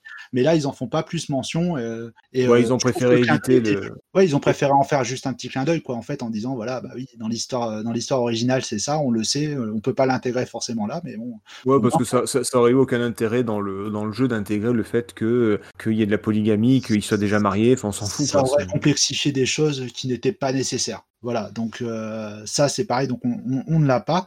Et euh, je trouve que c'est assez malin, puisque finalement les, les protagonistes euh, qui nous intéressent le plus euh, dans, dans le jeu ont quand même été conservés, c'est-à-dire qu'on a forcément le baron Harkonnen, on a son neveu, Fedrota, qui est incarné par Sting dans le film.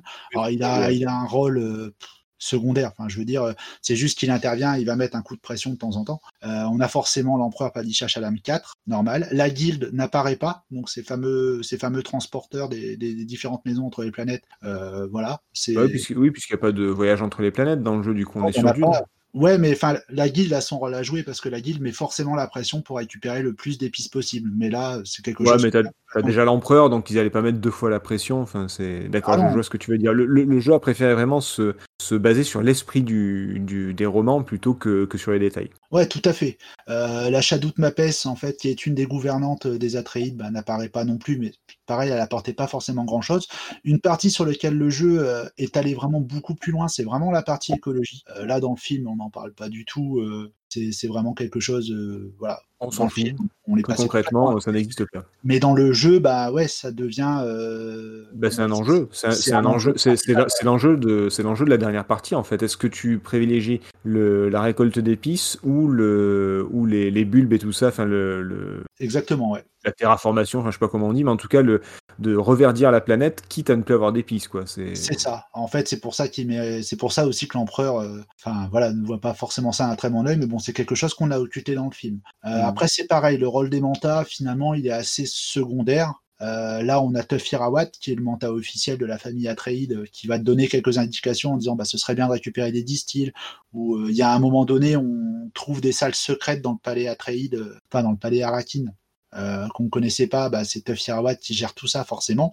Par Oui, contre, en opposition, le manta qui, qui, le mentat officiel de la famille Harkonnen, qui est Peter de Vries, lui a totalement disparu. Mais Enfin voilà, c'est logique parce que de toute façon, il n'aurait pas eu sa place. Et puis, De toute façon, on les, on les combat, donc on s'en fout qui est de leur côté. Quoi. C'est pas, Oui. pas le... Sauf que si tu veux, dans le roman, euh, il y a un moment donné, en fait, Peter de Vries meurt.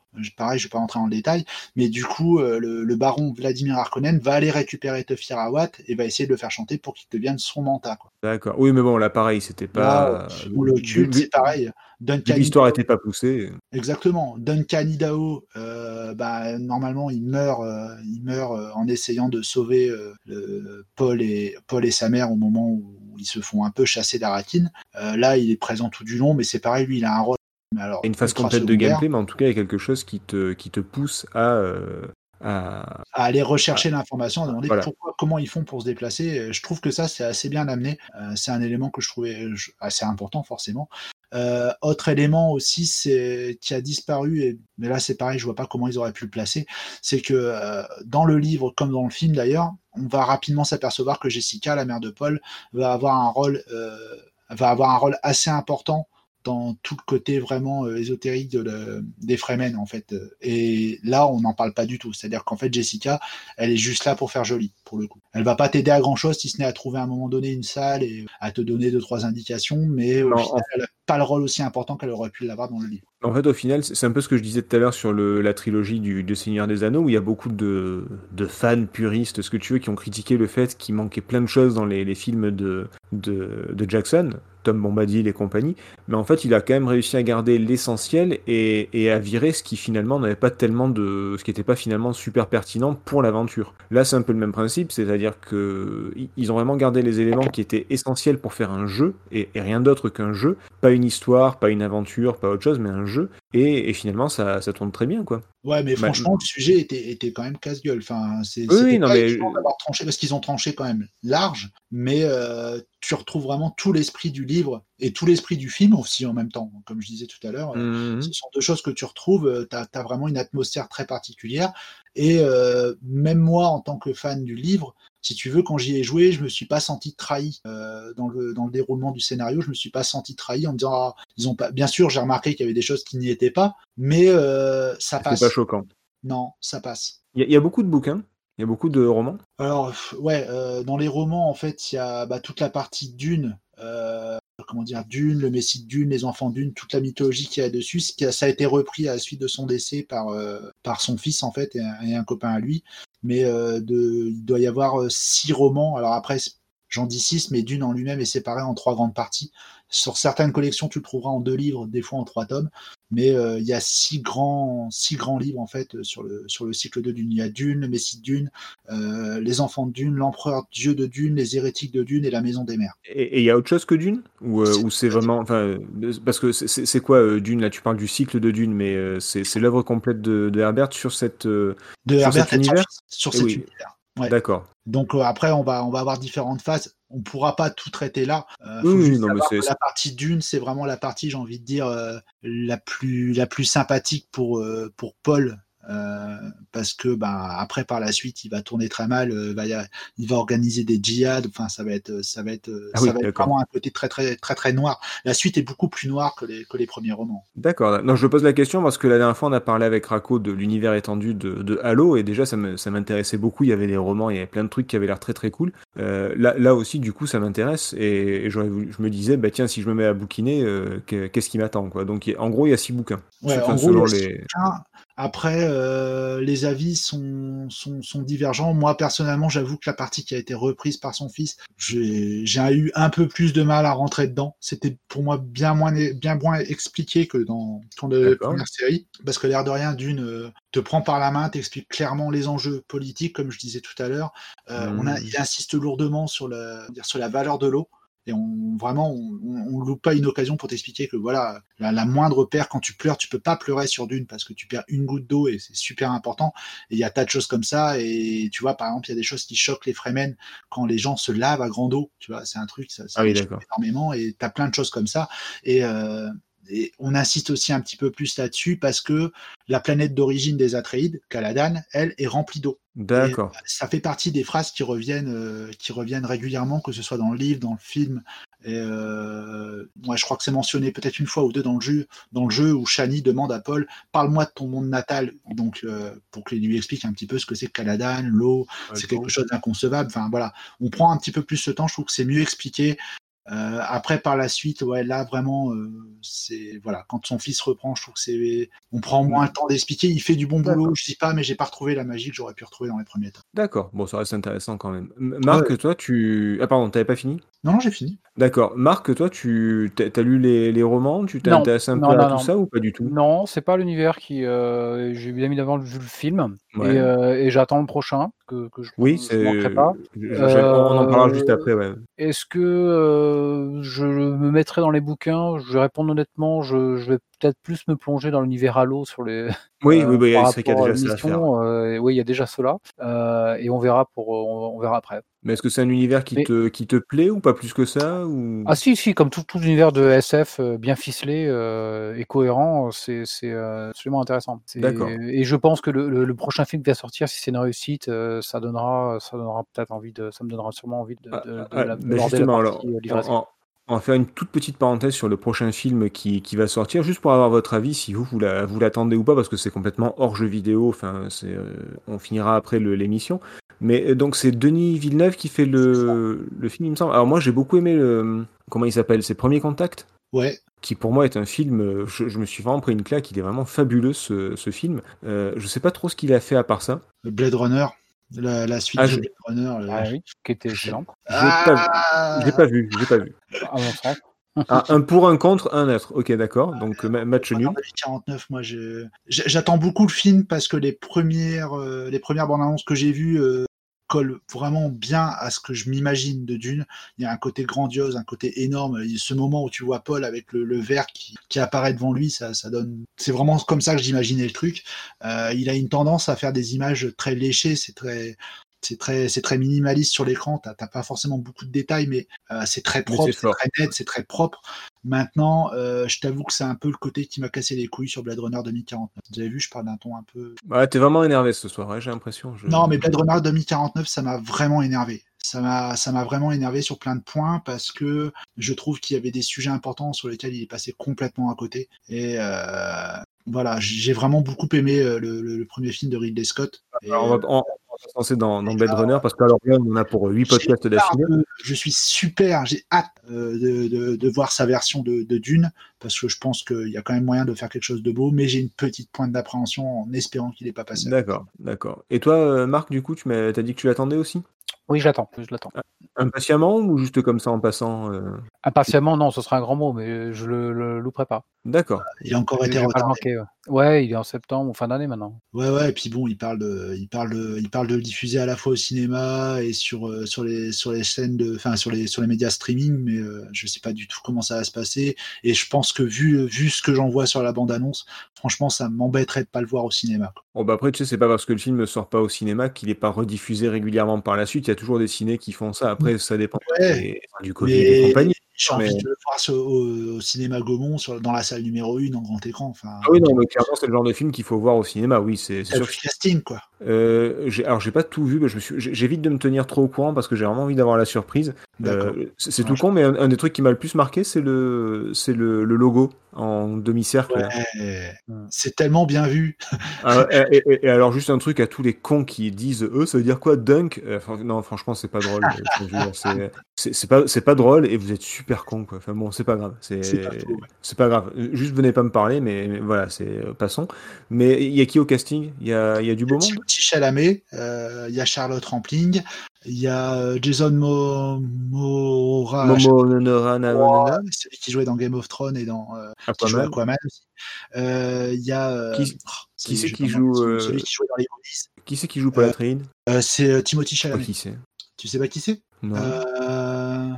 Attends que je te dise pas de bêtises parce que je vais pas me planter. Mais Attends, Google. Ah Google. Alors vas-y, dis-moi Google. Comment Ah, t'écris dire. Timothy, Timothée Chalamet. Euh, Timothée et Chalamet, C-H-A-L-A-M-E-T.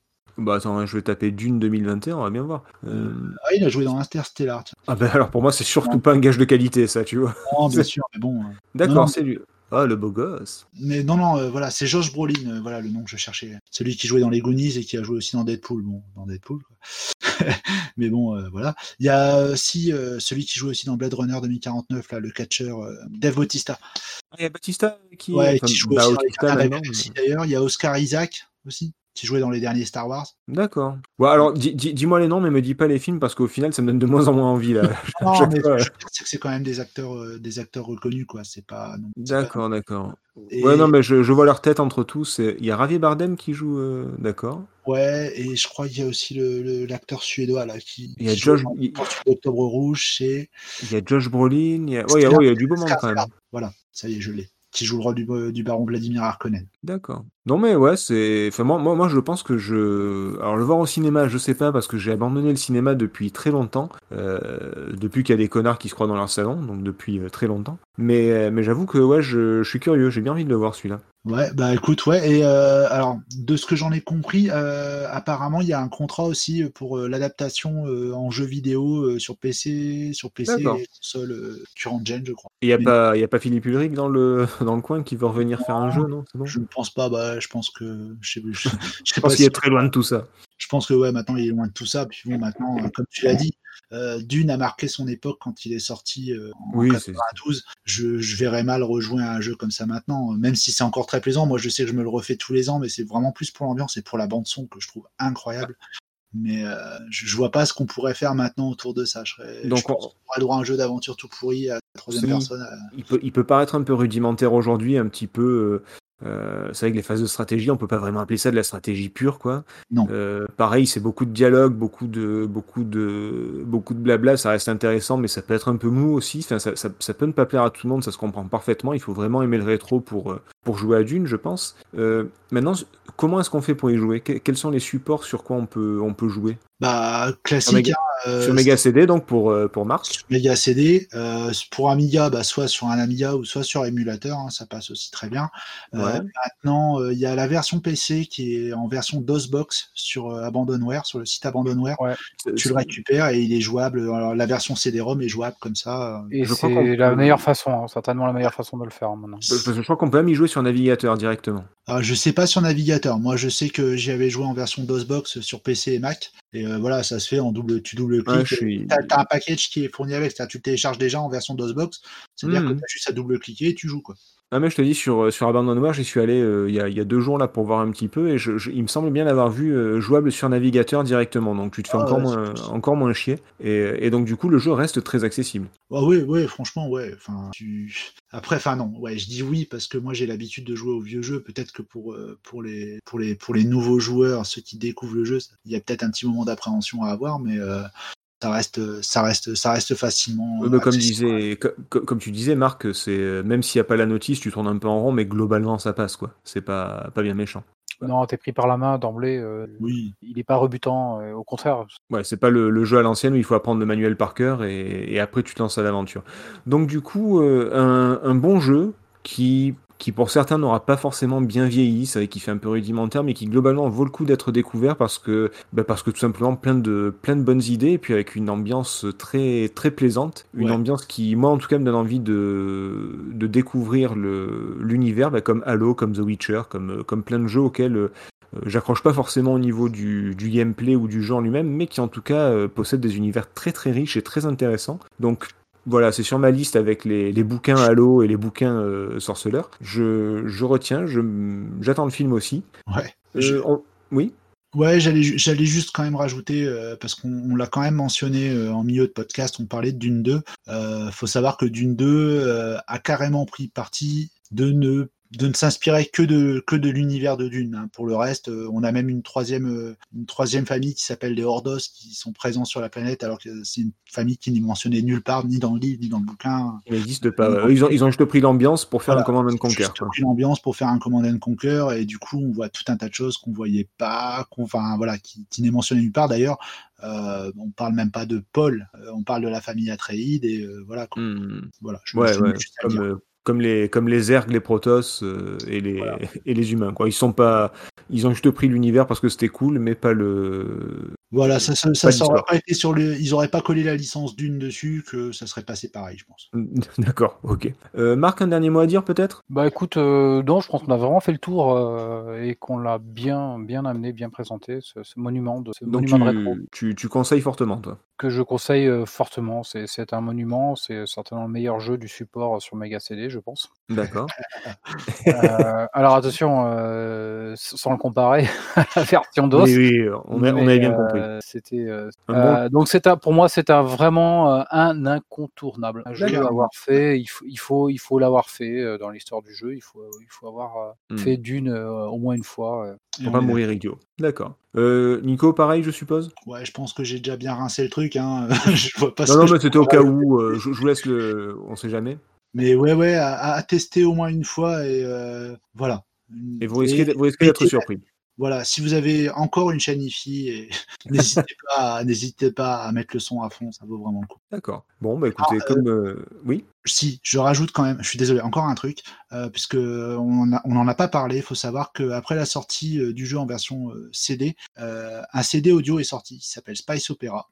Qui reprend Alors- les musiques du jeu. Ouais, je sais, je sais, mais attends, je finis là-dessus et euh, vous pouvez trouver ces pistes sur Abandonware. D'accord. Elles sont Bah, en téléchargement légal euh, sur le site. Alors justement, j'allais dire qu'on se, comme d'habitude, on se quitte avec une, une musique du jeu euh, qui s'appelle Sign of the Worm, donc le, le signe du ver pour, euh, pour les, les non anglophones. On peut le retrouver donc. Hmm? Avant qu'il fasse caca, donc. oui, avant, voilà, c'est c'est juste. C'est annonciateur le dise. de- c'est- c'est annonciateur d'un bon kilo d'épices, ça, à mon avis. hein, mais bref, Ouh là, t'imagines dans la famille verte. Ouh là, j'ai un peu forcé là. Ouh, je vais te faire une bonne. Non, pardon. Bonne pelletée d'épices là. Donc du coup, on peut retrouver ça sur l'album Spice Opera. Alors, pour l'anecdote, il faut savoir que, que Nico, qui est fan du, du jeu, vient de se rendre compte du jeu de mots entre Space Opera et Spice Opera. hein, voilà. alors, alors que ça fait 40 ans qu'il écoute la, la- la chanson. Et que j'ai acheté l'album, euh, je l'ai commandé, je l'ai eu Day One, quoi. Donc, euh, Ah, voilà, donc ça fait 29 ans que tu écoutes la, la, la chans- le- les chansons sans te rendre compte que c'est Spice Opera au lieu de Space Opera. Donc c'est l'opéra des épices. Voilà. désolé, je sors. Non mais je, écoute, euh, il y a plein de trucs qui vont te, te choquer dans la vie, je pense, mais c'est, écoute, pourquoi pas. En tout cas, on se quitte avec la musique du jeu qui est sûrement la, la plus emblématique de, bah, de- de- de- qu'on peut entendre dans, dans tout le jeu de, de la bande son, euh, qui moi me plaît beaucoup. Merci de nous avoir écoutés. Alors, je, on va pas vous refaire la pub, vous savez très bien sur quoi nous écouter, vous êtes en train de le faire depuis deux heures, donc euh, pas besoin. Tout ce qu'on vous demande, c'est de, bah, partout où on est, si vous- s'il vous plaît, si ça vous plaît, si ça vous plaît pas, vous pouvez le dire. Mais si ça vous plaît, mettez des étoiles, des pouces, des likes, de ce que vous voulez, des commentaires, on attend que ça. Et parlez-en autour de vous, ça fait toujours plaisir de- d'avoir des nouveaux auditeurs. Hum, Merci tout le monde, merci à Nico, merci à Marc, et à très bientôt. À très bientôt. avec plaisir. Allez, ciao. Ciao.